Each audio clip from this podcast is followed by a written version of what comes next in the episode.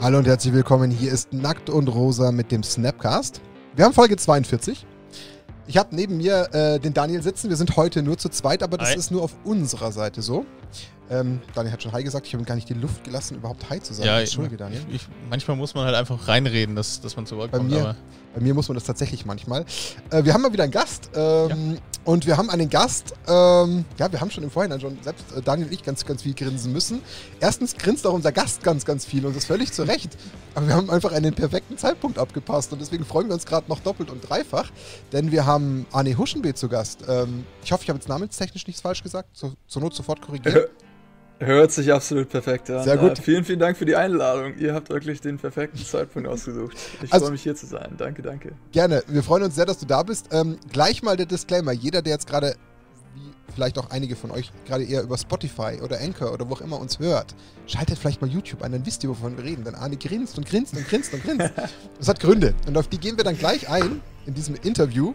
Denn Arne Huschenbeet ist ja, wie hast du es gerade so schon liebevoll gesagt, der Rising Ja. Star, ne? ja, am deutschen Magic wir- deutschen Magic Channel. Ja. Es ist ja auch nicht falsch. Also wir haben jetzt natürlich jetzt schon erstmal ja, groß posaunt, Ja. aber trotzdem ist es nicht ganz falsch. Aber ich, ich wüsste jetzt gerade keinen, momentan wirklich keinen erfolgreicheren deutschen Magic-Spieler. Zur aktuellen Oder- Zeit glaube ich nein. Oder, oder was sagst du, Arne?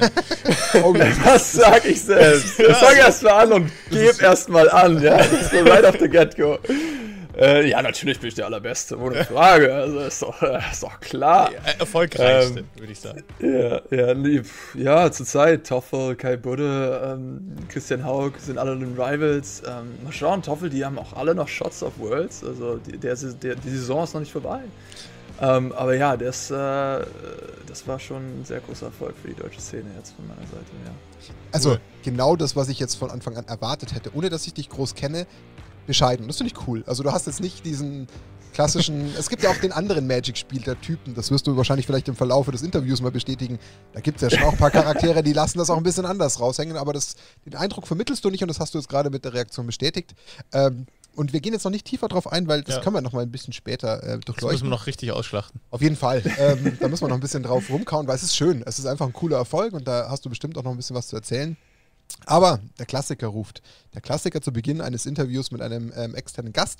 Er gibt uns einfach mal so ein bisschen was von sich preis. Also, wer bist du? Vielleicht wie alt du bist, vielleicht was du neben Magic alles machst, ähm, wie du zu Magic gekommen bist. Einfach so, dass die Leute mal so ein allererstes Bild von dir bekommen. Ähm, the stage is yours, Arne. Erzähl mal ein bisschen was. Ja, ja, äh, ich, bin, ich bin 24 Jahre alt. Ähm, manche kennen vielleicht meinen Bruder, das äh, ein Schachgroßmeister, Niklas Huschenbeet. Mhm. Ähm, ich, äh, was ist besonders über mich? Ich äh, ganz normal Hamburg aufgewachsen ähm, und ähm, was, was vielleicht besonders an mir ist, dass ich ähm, mich nicht dem Studium gewidmet habe, wie viele andere oder der Ausbildung, sondern, äh, oder beziehungsweise ich habe mich einem Studium gewidmet, but, Ah. äh, nicht dem gewöhnlichen, sondern dem, dem Studium der Karten, dem Magic-Studium. Ähm, und das wirklich, äh, ja, durchgezogen ähm, nach der Schulzeit bis jetzt. Krass. Man war sich nicht immer sicher, ob das auch gut ausgeht, aber anscheinend hat sich das Investment der Zeit gelohnt. Ähm, wie habe ich zu Magic gefunden? Puh, das weiß ich gar nicht mehr so genau. Ich war wirklich klein. Mein großer Bruder, äh, Niklas, äh, der, doch der Schachspieler, hat es mir beigebracht, als ich vielleicht so sechs, sieben oder so war. Der hat es in der Schule gespielt, im Gymnasium mit seinen Freunden und hat mich dann halt so ein bisschen als, äh, wie, wie sagt man so schön, äh, äh, ja, Punching Bag benutzt. oder als, als Ausprobierer für seine, für seine grünen Elfendecks oder was er damals hatte. Auf das er ganz stolz war. Ja, und wir haben halt äh, rumgespielt mit unseren 80-Karten-Decks mit Weiß Live Gain. Ich glaube, das war so, was hatten wir? Das war so 8 Editionen. Ich erinnere mich noch Rocks. Ah, Das ja. war so der absolute Killer. Wow, Ja. Rocks, wenn der runterkommt, keine Chance. Äh, alles mögliche, Urgewalt, Primal Force. Ich habe noch die deutschen Namen so halb im Kopf. Ja, alles, äh, das war so die Anfänge, schätze ich mal. Und aber dann, dann verlor man Interesse irgendwann. Mein Bruder verlor Interesse und, und ja, dann mit, mit 17, ähm, mit 17, also wirklich eine gute Zeit später, bin ich dann mit meinem jüngeren Bruder ähm, wieder zurück in den in Hast den, du dein äh, in Punching, den Punching Bag geholt? ja, äh, bin ich dann zurück in den Magic Shop, wo ich halt früher Karten gekauft habe, ähm, noch, noch Packs und so weiter. Und habe einfach einen Booster gekauft. Äh, ich glaube, es war Return to Ravnica. Und äh, ja, da war ein Watery Grave drin, da war natürlich die Enttäuschung groß, ein Land, was will ich denn damit? Ja. Ähm, Verständlich. Äh, ja, da, wo ist meine, meine 8 Mana 9-9 Kreatur oder sowas? Egal. Ähm, ja, und dann haben wir uns dann noch irgendwie solche, solche Themendecks gekauft, äh, mit Garrux Horde oder sowas. Und dann habe ich meinem kleinen Bruder das beigebracht und äh, dann hat sich das irgendwie wieder so entwickelt. Und dann habe ich ja, äh, auf YouTube Sachen entdeckt, äh, Drafts und Let's Plays und Podcasts und, und bin dann einfach so eingedrungen in die Materie. War das damals tatsächlich schon vor sieben Jahren dann ähm, hochgerechnet, ja, wenn du 24 bist, war das tatsächlich dann schon so präsent auf YouTube, dass man teilweise schon einige Sachen gefunden hat?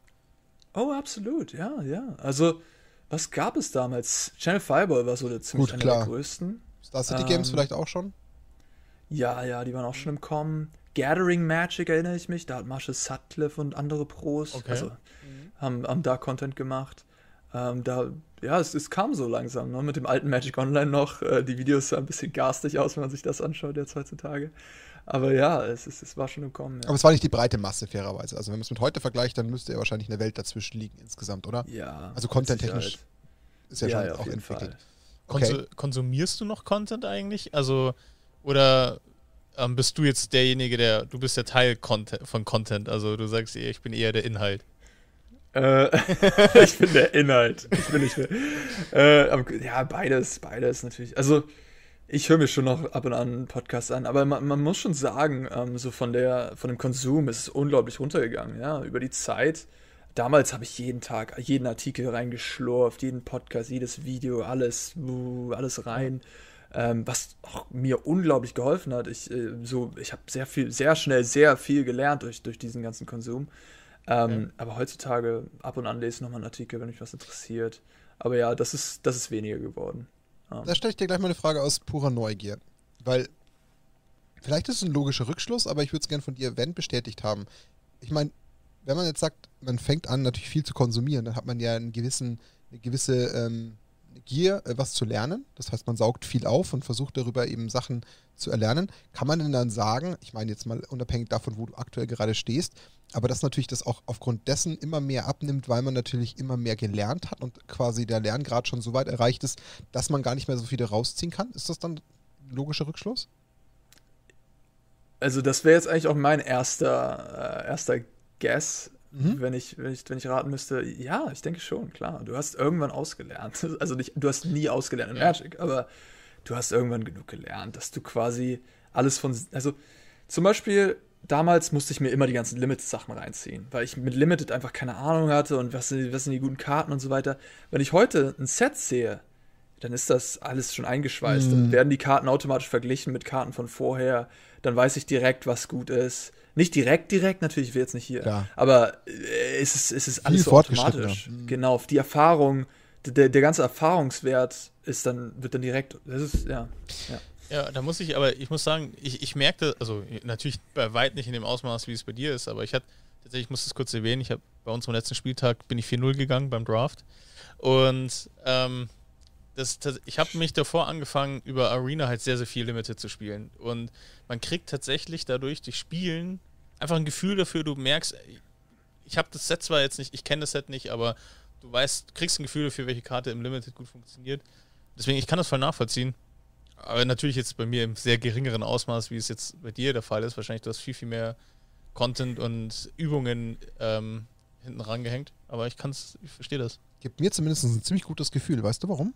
Weil wir natürlich damit unserem Podcast, der etwas spezieller ist, natürlich immer irgendwie äh, relevant bleiben, weil wir sind ja was, die liefern so zwischendrin so kleine schöne Häppchen, wie jetzt so ein Interview mit dem Arne. Das kann man ja immer hören. Das heißt, an uns kann man quasi wahrscheinlich eher gar nicht so satt werden.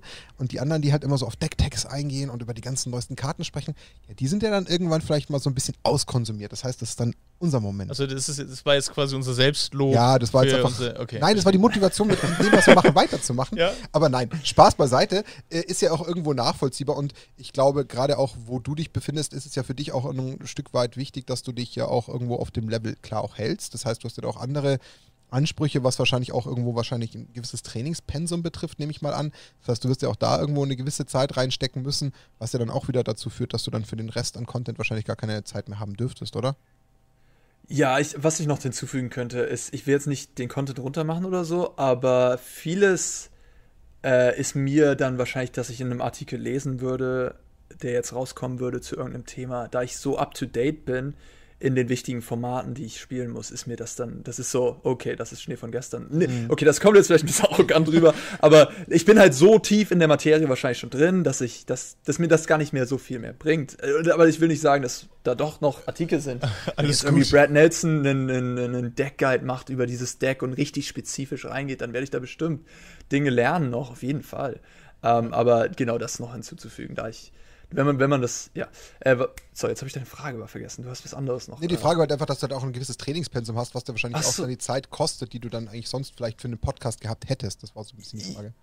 Ja, natürlich. Man hat, man hat, äh, ich habe auch noch einen Teilzeitjob, ich, ich, ich streame viel, ich mache jetzt selber Content äh, und dann teste ich für die Turniere. Ja, du hast absolut recht. Da ja. ist wenig Platz dann noch, noch zu konsumieren. Ähm, ich habe mir, als du deine Geschichte so erzählt hast, kommen gleich tausend Fragen. ähm, also wirklich aber wo fange ich an? Ich fange jetzt mal bei deinem Bruder an, beim Niklas. Und ja.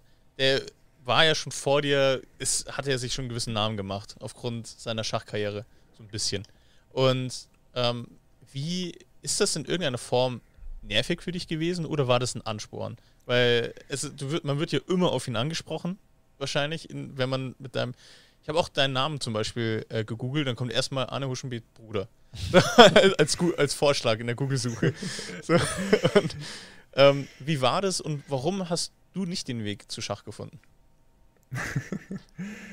äh, ja, also, äh, ja, wie war das? Ähm, ich, ich war nie wirklich neidisch oder so. Ich habe mich eigentlich immer gefreut für ihn, was ja eigentlich eine wirklich gesunde, gesunde ähm, Herangehensweise ist. Obwohl er auch schon ja. sehr früh sehr großen Erfolg hatte. Also, er war ja schon mit irgendwie Ü13 äh, deutscher Meister und äh, ähnliches.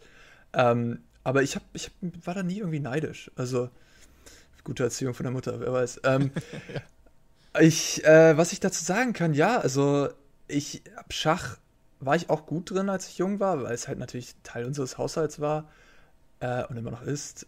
Ähm, mein jüngerer Bruder ist auch gut in Schach. Ähm, und aber es halt nicht so verfolgt. Ne? Ich habe mich, ich war, ich war Videospiele, da konnte ich ihn besiegen, so wenn wir Counter Strike gegeneinander gespielt haben oder Call of Duty. Das war mein Territorium und damit war ich dann auch glücklich sozusagen. Und ja, ich habe ihn dann einfach machen lassen. Ähm, und Schach, ich brauchte irgendwie mehr. Schach ist mir ein bisschen zu langweilig, weißt du? Das ja. war so auch ein Grund. Das hören die Magic-Spieler gerne, weil Schach ist ja auch nicht ganz unkompliziert, aber ähm, wie, wie ist es denn dann? Gibt es denn, äh, ich meine, er hat dich früher, wie du so liebevoll gesagt hast, so ein bisschen in seiner, in seiner alten Magic-Zeit als Punching-Bag äh, verwendet. Gibt es denn jetzt irgendwann so diesen, diesen quasi äh, den, den Point des Turnovers, wo man sagt, naja, jetzt hat sich das ganze Blatt aber komplett gewandelt? Also äh, spielt ihr ab und zu noch gegeneinander, wo er dann mal versucht, dich trotzdem auch äh, zu besiegen oder hat sich das längst äh, ergeben und er sagt, nee, also der Zug ist abgefahren? Ähm, nee, ne, doch, doch, doch. Wir, spielen, wir, wir sind alle noch im Magic-Spiel. Also, mein Bruder hat, der war super beschäftigt. Ähm, aber zum Beispiel, äh, wir waren äh, letztes Jahr im Urlaub ähm, und dann haben wir mit der ganzen Familie und dann haben wir halt Karten, habe ich Booster mitgebracht und haben wir ein bisschen Booster-Battle am Abend gemacht. Und da werde ich auch klar besiegt. Also, mein Bruder, äh, also, sorry, aber wenn der Magic Pro, wenn der die Zeit investiert hätte, die ich investiert habe in Magic, ach, dann wäre der, wär der auch bei der Weltmeisterschaft, keine Frage. Also, ähm, das ist automatisch im Blut, wenn du, wenn du so gut im Schach bist, dann ist Magic nicht weit entfernt davon. Ähm, gilt anscheinend nicht andersrum, weil ich bin nicht so gut im Schach, aber. aber was, was ist ähm, schwieriger, Schach oder Magic? Schach natürlich, natürlich. Äh, ja? Äh, ich glaube, Schach ist um einiges schwieriger. Ja, ja, auf jeden Fall. Es ist äh, viel, viel mehr Optionen. Also, was heißt mehr Optionen? Vielleicht ist das gar nicht so einfach zu sagen, aber ähm, ja, doch, doch, natürlich viel mehr. Like, wenn ich, wenn ich, das ist schwierig zu, zu, zu, zu, vergleichen so direkt, aber wenn ich Magic spiele und ich habe einen Fünftrop in der Hand und ich habe gerade das fünfte Land gelegt, was mache ich? Ich spiele einen Fünftrop. Ja. Aber im Schach hast du ja 20 Züge, die du vorausrechnen kannst, was der Gegner A, B, hier, dort, da, da, das ist ja infinite Option. Ähm, und äh, dafür brauchst du ein Gehirn, wie, also, das vorauszurechnen. Wobei, äh, fairerweise ein Stück weit kann man das auf Magic ja schon auch anwenden. Also so ganz würde ich es jetzt nicht ausschließen. Ich meine, ich gebe dir recht, ich würde mich wahrscheinlich jetzt auch unfassbar schwer tun, da jetzt irgendwie die perfekte Parallele zu ziehen und das irgendwie abzuwägen. Aber ähm, alles in allem, ich glaube, wir können uns auf einen Punkt einigen. Es sind beide Spiele wahnsinnig ähm, analytisches Denken ähm, oder auch so, eine, so, ein mathematisches Mitkalkulieren ist ja da überall wahnsinnig hilfreich. Deswegen kann ich mir sehr gut vorstellen, dass dein Bruder, wenn er im Schach so erfolgreich ist, sich auch ziemlich leicht auch in Magic wahrscheinlich äh, niederlassen könnte. Das kann ich mir sehr gut vorstellen. Und anscheinend habt ihr es alle ein bisschen im Blut, weil sonst wärst du ja auch nicht da, wo du jetzt bist, ähm, auch in deinem doch noch relativ jungen Alter. Ähm, am Ende des Tages, ich glaube, das ist wahrscheinlich relativ identisch, auch wenn ich weiß, was du auf Schach bezogen meinst. Und trotzdem, glaube ich, gibt es auch bei Magic so viele Eventualitäten. Und wenn man sich jetzt mal überlegt, keine Ahnung, du fängst in einem, im Match an und bist in Turn 2 oder so und der andere hat gerade mal nur zwei Colors gelegt, bist ja auch noch nicht ganz klar, was spielt er jetzt hundertprozentig für ein Deck.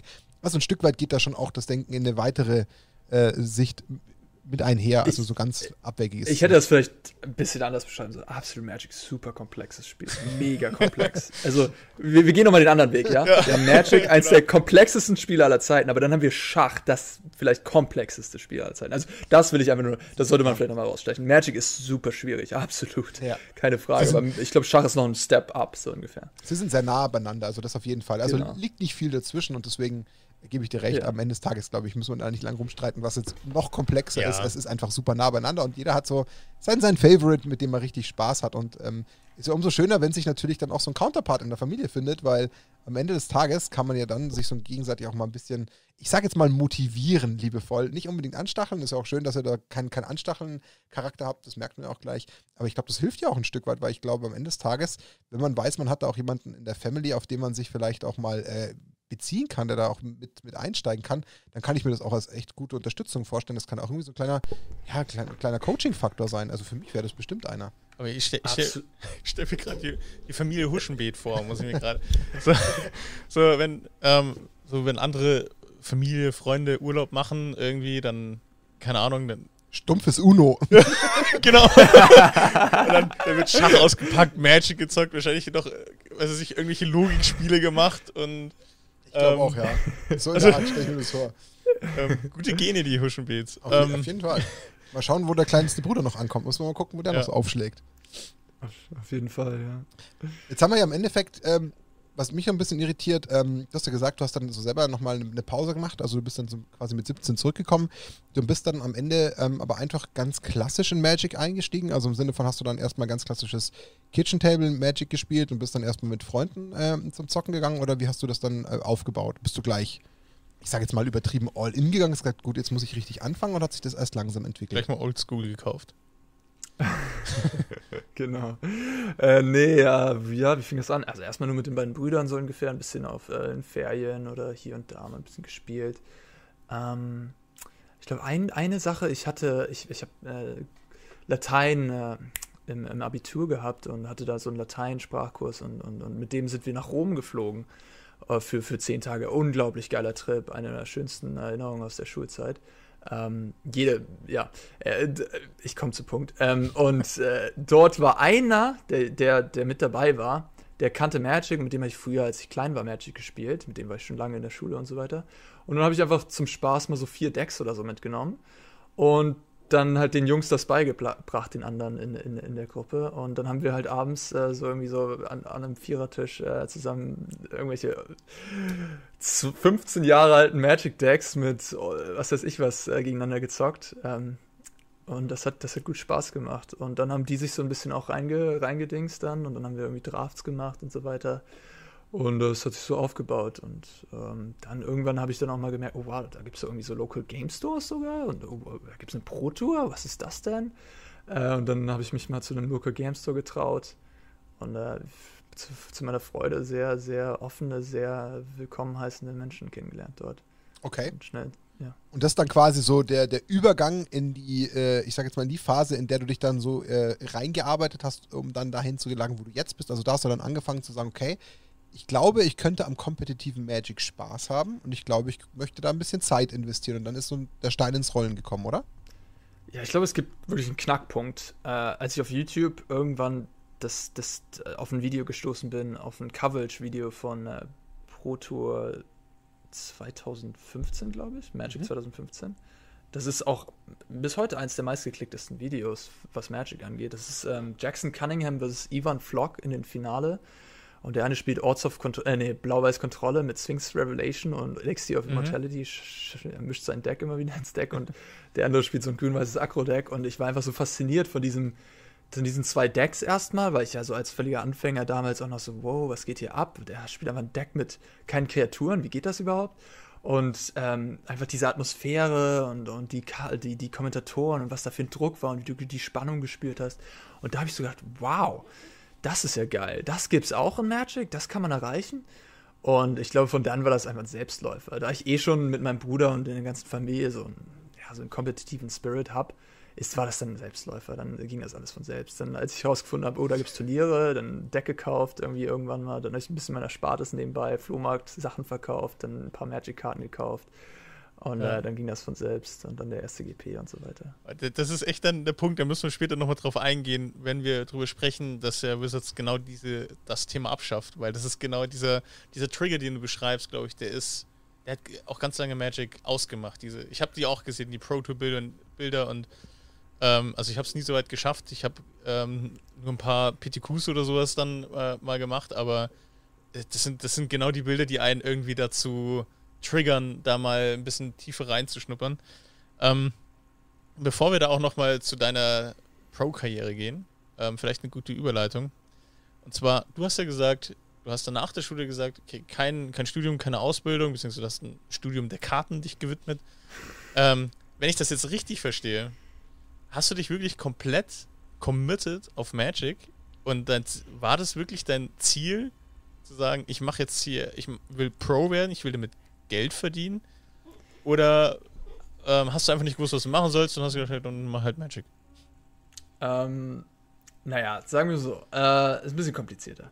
Okay. Äh, zum Beispiel, ich hatte doch so meine Vorbilder natürlich. Und ein Vorbild war auch Martin Müller, der ist jetzt ein bisschen weg vom Fenster. Der war damals, hat der mit irgendwie 18 die Weltmeisterschaft im Team, Team, Team-Weltmeisterschaft ja. mit Dänemark gewonnen.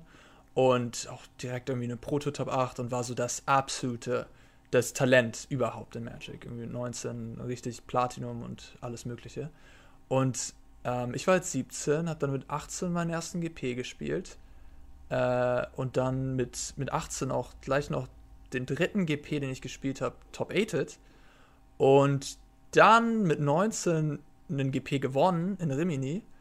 Äh, und das war kurz bevor ich nach Berlin gezogen also ich bin nach Berlin gezogen mit dem Plan, dort ein Informatikstudium zu beginnen. Ah, aber eher so aus, aus, okay, du musst jetzt mal was machen, du bist 19, hallo, ja. mach mal irgendwas. Äh, und dann habe ich halt direkt, bevor ich da hingezogen bin, ähm, den GP in Rimini gewonnen. Und dann war halt so, mm, ich kann jetzt, und dann kam noch so das Angebot von Petre Sochurek und Martin User, äh, zwei tschechischen Pro-Spielern, hey, du, du scheinst ganz okay zu sein, hast du Lust, uns äh, hier in unserer Testing-Crew äh, zu, zu joinen? Und das waren halt wirklich haushohe Namen. Äh, Lukas Blohorn, der alles gerade eine Proto gewonnen hat. Und da habe ich natürlich, ja, zwei Wochen in, in ein Haus voller Pros. Klar, und dann, das war natürlich direkt am Studiumstart. Und dann, ja, erstmal ja. das Studium beiseite gelegt. Und dann hat das so seinen Lauf genommen. Und ich habe es dann nochmal versucht mit Studium, aber es hat mir nicht so viel Spaß gemacht. Ja, gut. Kann ich verstehen. Jetzt ist aber trotzdem spannend an der Stelle. Ich weiß nicht, inwiefern du darauf eingehen möchtest. Ähm, am Ende des Tages ist es ja so, du, du kommst jetzt, also ich kenne nicht ganz so perfekt die Szene. Ich meine, von E-Sport hat man natürlich über die Jahre, wenn man selber mal früher als junger Kerl E-Sport gespielt hat, schon ein bisschen was mitbekommen, dass es natürlich auch immer professioneller wurde. Dann wurden irgendwann Teamhäuser gebaut und irgendwas wurde, es wurde immer alles gezahlt und dann standen die Rechner da und da hat man dann seinen eigenen Koch und so. Aber ich stelle es mir jetzt gerade bei Magic A vor sechs, sieben Jahren ähm, und dann natürlich mit diesem komischen Switch, der deine Zukunft verändert hat, ja trotzdem ein bisschen schwierig vorzusagen, naja, ich habe jetzt erstmal einen ein Kontaktpunkt, weil deswegen bezahlt sich ja meiner Meinung nach das Essen jetzt erstmal nicht von selber. Und ich meine, du hast zwar jetzt mal den einen GP äh, gewonnen, was bestimmt ein cooler Trigger ist, aber ähm, sind denn, wenn man jetzt mal das mit der heutigen Zeit vergleicht, da denn dann schon so leicht äh, Möglichkeiten existent gewesen, auch, äh, ich sage jetzt mal, ein bisschen Geld damit zu verdienen, weil ähm, am Ende des Tages, wenn ich das jetzt so fünf, sechs Jahre zurückrechne, da wird ja wahrscheinlich auch so ein bisschen das Thema ähm, vielleicht Sponsorships etc. noch nicht so hoch gewesen sein wie vielleicht heute noch, oder täusche ich mich da gerade? Oh, absolut. Also ich, ich sage mir so, ähm, naja, also ich habe ja 10.000 gewonnen durch den Grand Prix. Ja, das gut. war auch europäisch. Das waren ohne Steuerabzüge. Ähm, also Davon kann man leben eine Zeit, ja. Ja, genau, das war. Und ich hatte noch Erspartes, meine Mutter hat angelegt für mich okay. und so weiter und mich auch daran gelassen. Ähm, sagen wir so, ja. du, hattest, so ein du hattest ein Polster. Geld verbrannt sozusagen, ja, so okay. ein bisschen. Äh, genau. Aber ja, nee, also das war schon oft ein Minus in den Monaten auf jeden Fall. Ähm, ja, vor allem der Hawaii-Trip und das war da alles natürlich gekostet wie sonst was. Da war kein Sponsor oder so, da habe ich halt investiert.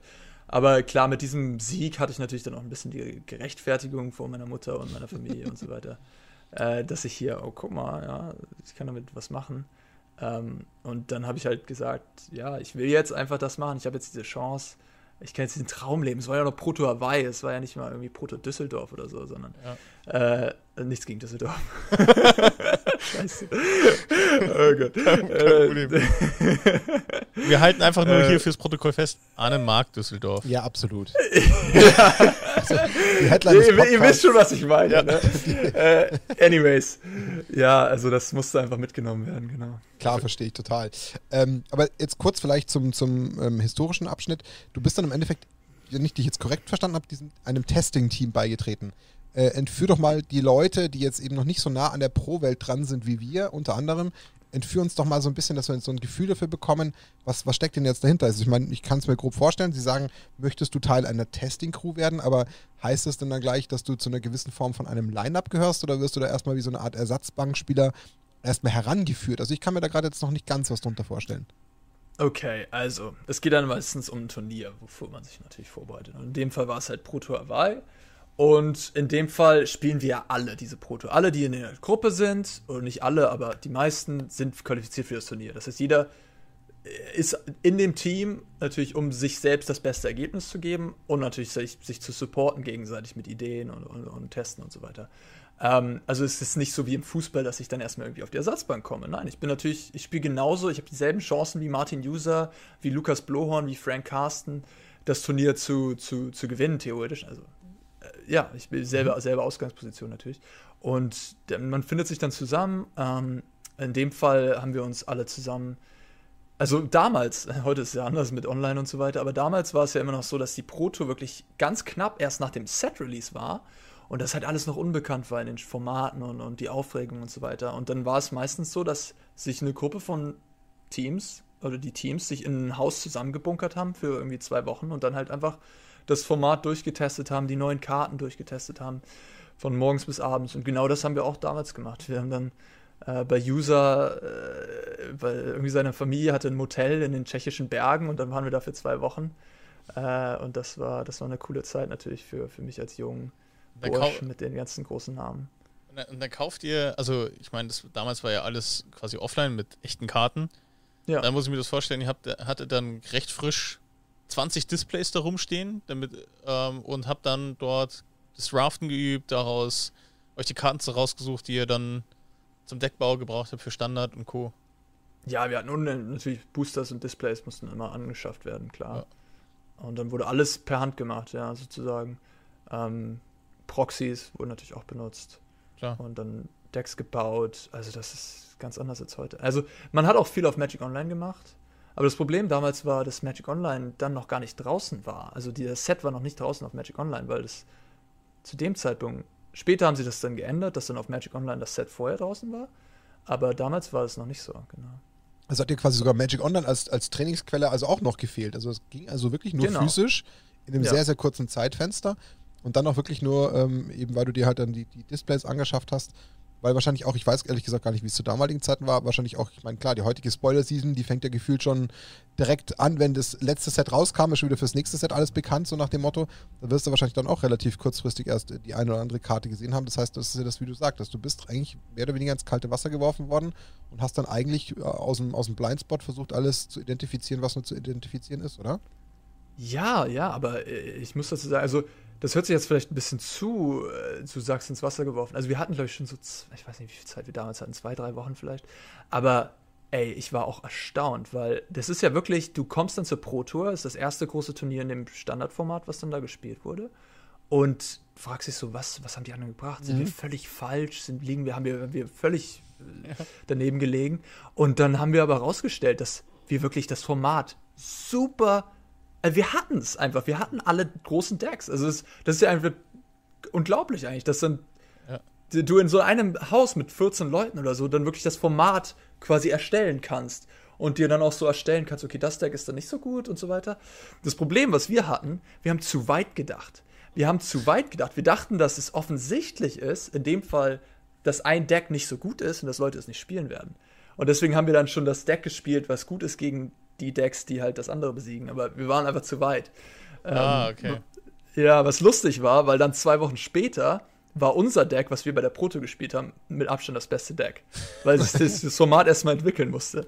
Ja, gut, klar, das Meta fehlt dann auch erstmal, was du jetzt gerade sofort eigentlich schon ab der ersten Minute hast, was sich gleich formt. Kannst ja gefühlt schon nach zwei Tagen auf MTG Top 8 gehen und dir mal irgendwas anschauen, ob das dann aus Arena kommt oder sonstigen Events. Klar, das kann ich mir schon vorstellen, dass dann erstmal echt spannend ist, sich da mit 14 Leuten einzuschließen.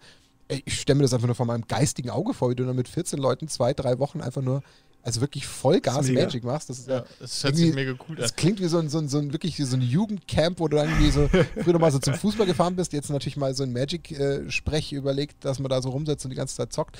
Ist schon auch irgendwie mal faszinierend. Genau, und da würde ich gerne mich einsteigen, weil, ähm, Arne, wir sind ja unter uns. So, ja, also, absolut. ja, Hört da so, keiner zu. So unter uns Gebetsschwestern. ähm, wie stelle ich mir so eine Stimmung in so einem Haus vor? Also, ähm, das, das, das sind 14 Nerds. Jungs, die klar auch viel zocken und auch konzentriert dran zocken, aber da muss doch auch irgendwie echt, also da muss doch was passiert sein. Wie, ja, wie beschreiben uns mal die Stimmung? Was ist das so passiert? Natürlich, äh, also es, es neigt sich natürlich dann auch immer zum Abend zu, vielleicht wird mal ein Bier rausgeholt. Äh, also die, ja, es war fantastisch. Äh, es war lustige Gestalten. Es sind natürlich viele Charaktere, die da zusammenkommen. Ähm, viel Spaß natürlich auch ich glaube, wir hatten einen Manager, der hat uns halt äh, durchgeführt und, und mit, mit, Präsentationen und alles gut strukturiert, das war cool. Dann hatten wir andere, die einfach nur rumgespaßt haben, auch viel. Ähm, und äh, jeder, ja, also äh, du, du, lernst halt die Charaktere plötzlich auch kennen. So zum Beispiel Martin User ist ein unglaublich lustiger Kerl, äh, unglaublich witzig und, äh, und sympathisch. Ähm, ja, es war ja. es fasziniert. Es ist wie so ein Jugendcamp, ja, absolut. Ja. Also, und man ist auch noch aufgeregt. Oh mein Gott, wir haben hier so eine Karte entdeckt, die richtig gut ist. Und dann geht das so durch die Runde und dann reden alle nur noch davon und, und äh, es ist so, gibt so Hypewellen und so weiter. Also, es ist, das ist wirklich eine Faszination in sich. Aber ist dann tatsächlich so ein Tagesablauf gefühlt, man steht auf und macht dann so ähnlich wie beim Arbeiten erstmal so von 8 bis, keine Ahnung, 18 erstmal richtig krass äh, Deck-Tags und versucht irgendwelche Matches gegeneinander zu spielen und auszuprobieren und dann abends macht man halt so einen lockeren Ausklang, was essen, ein bisschen, bisschen quatschen, einfach mal wieder die Birne ausschalten, damit man ein bisschen auftanken kann. Ist es dann einfach wie so ein klassischer Ablauf, kann man das so sagen? Ja, schon. Also da war schon Struktur natürlich. Irgendwie um 10 Uhr geht der erste Draft los, um 13 Uhr der nächste und so weiter. Oh, krass. Ähm, aber man kann sich natürlich auch immer Leute irgendwie rausgreifen, äh, mit denen vielleicht irgendein, hier hast du Lust, das zu testen, hast du Lust, das hier vielleicht kurz äh, durchzugehen. Ähm, aber klar, natürlich gibt es da Struktur auf jeden ah, Fall. Cool, okay. Und dann natürlich Daten werden erfasst, dann haben wir Spreadsheets, wo wir alles eintragen, die Winrates von den Archetypen in Drafts und so weiter. Also alles natürlich. Das klingt einfach so spektakulär, da würde ich ja schon gerne mal reingucken. Ich hätte, hätte auch oh. Bock drauf. Das klingt schon interessant. Also wenn du mal so ein, wenn du mal ein Camp machst, Arne, gell, dann denk mal an uns, bitte. Ey, ey, ey, ich muss dazu sagen, dazu gibt es, äh, kennt ihr Enter the Battlefield? Habt ihr davon schon mal gehört? Tatsächlich nee? nein. Nee. Das ist so ein, eigentlich ja, das ist so ein Dokumentarformat von, ich kann mich nicht mehr an den Namen, aber die haben eine Zeit lang mit Magic zusammengearbeitet. Die haben, glaube ich, auch mal so in Häuser reingeschaut und, oh. und, die gefilmt und alles. Ja, ja. Okay, Dann cool. Muss vielleicht mal die, die Suchmaschinen später mal bedienen. Falls ja. ich was finde, würde ich es äh, direkt unter dem Video verlinken bei YouTube. Also, wenn ich was finde, packe ich es unten in die Description rein. Werde ich auf jeden Fall mal die Recherche anstoßen. Ähm, ich würde jetzt mal ja. kurz dem Pfad folgen, weil es mir einfach jetzt so von, von der Chronologie interessiert. Jetzt hast du gesagt, das war so ein bisschen dein Starting Point. Das war dein Knackpunkt. Du hast einfach kurz, bevor eigentlich das Studium losging, hast du Remini gewonnen, du bist angesprochen worden, ob du diesem, diesem Team dich quasi anschließen willst.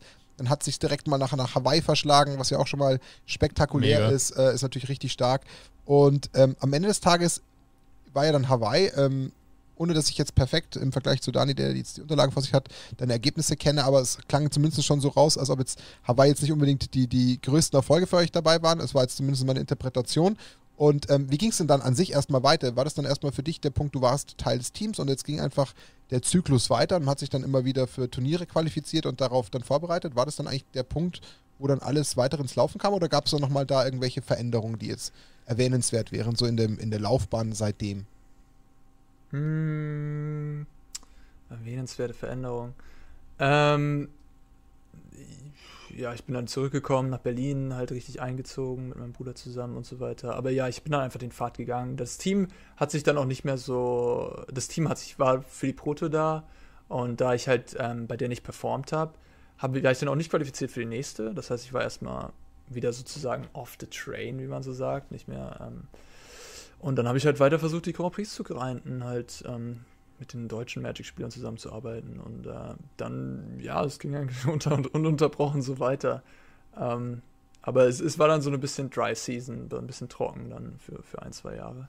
Okay, das heißt, es war tatsächlich, um es mal hart zu formulieren, es war mehr oder weniger so eine Art One-Off-Sache, weil halt im Endeffekt sich daraus jetzt nicht der, der Erfolg eingestellt hat, der vielleicht dazu geführt hätte, dass sich das Team weiter festigt und man sagt, hey, das, das ist eine perfekte Synergie, sondern du warst dann wieder so ein bisschen so ein Lonesome Ranger, der versucht hat, jetzt erstmal sich wieder selbst wieder zurückzukämpfen und hast dann aber anscheinend Anschluss zur deutschen, ich sage jetzt mal Pro-Szene gefunden. Wie muss ich mir das denn vorstellen? Oder war das dann so ein, hey, ich bin jetzt gerade eher wieder so ein bisschen auf mich allein gestellt, könnte ich mich nicht noch euch anschließen? Ich habe übrigens auch schon mal Rimini gewonnen, also ganz so schlecht bin ich doch nicht.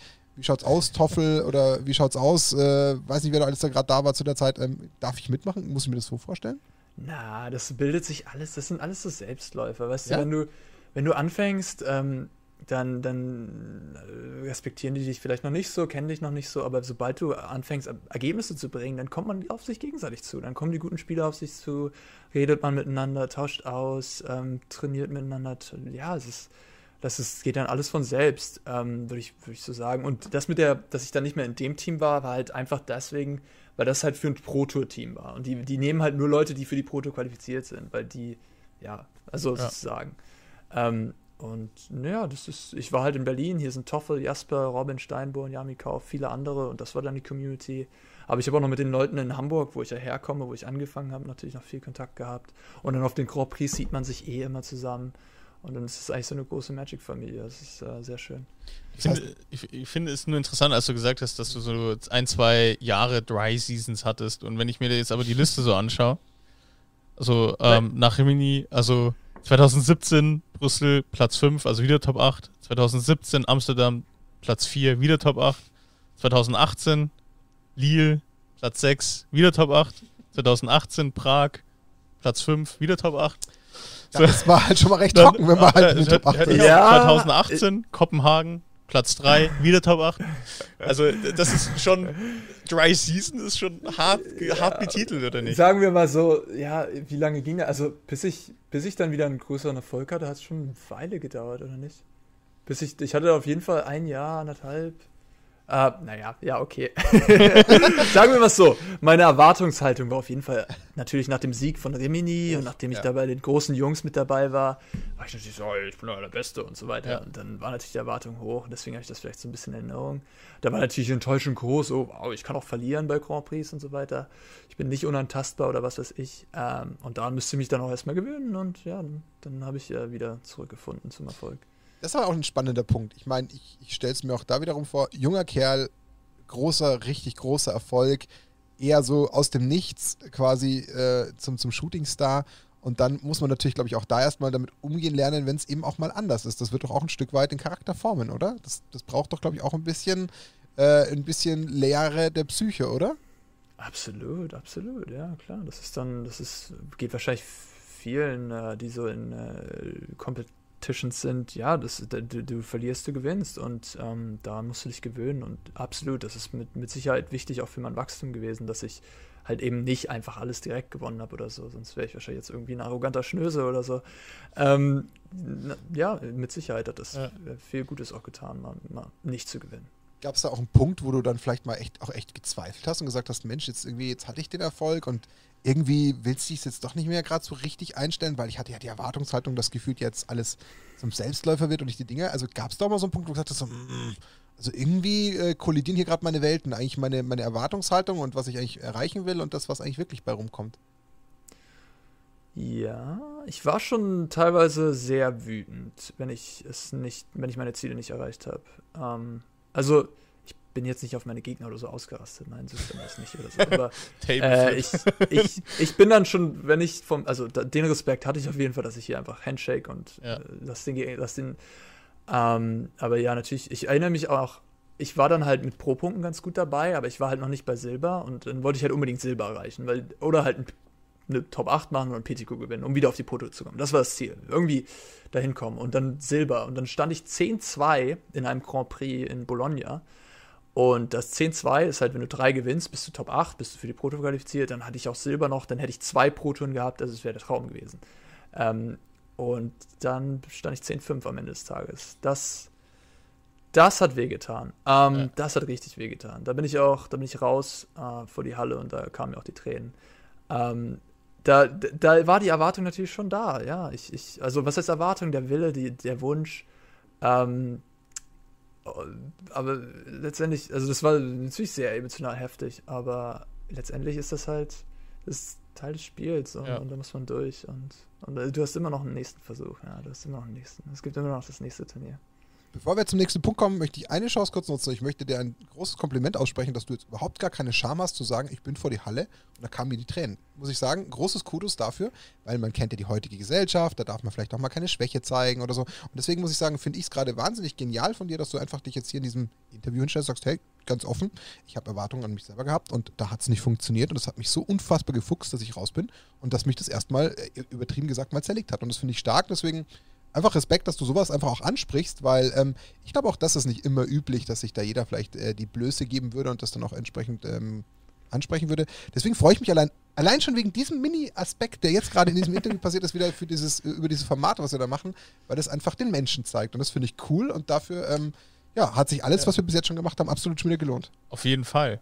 Aber bevor wir zu, deinen, zu, zu den Highlights kommen. Ja, die Sonne wo, kommt ja erst noch. Ja, die Sonne kommt ja noch. Also der, der Stern steigt ja noch auf ah, in der ganzen Sache. Explodiert. Genau. Bevor wir das äh, magische Wort Kaltheim erwähnen und so weiter. Ähm, Würde es mich noch interessieren, gab es, also du hast gerade schon Momente genannt, wo die dich getroffen haben. Aber mich interessiert so dann diese Interaktion mit Spielern, weil du hast ja mit unglaublichen Spielern zu tun gehabt schon, also mit unglaublich vielen, mit unglaublich unterschiedlichen Typen. Und ich denke jetzt nur zurück zum Beispiel an so, wenn ich Turniere spiele und Beispiel ist zum Beispiel Martin. Und ich habe gegen Martin unglaubliches Drawglück. Also ich ziehe immer die richtige Karte. Jedes Mal.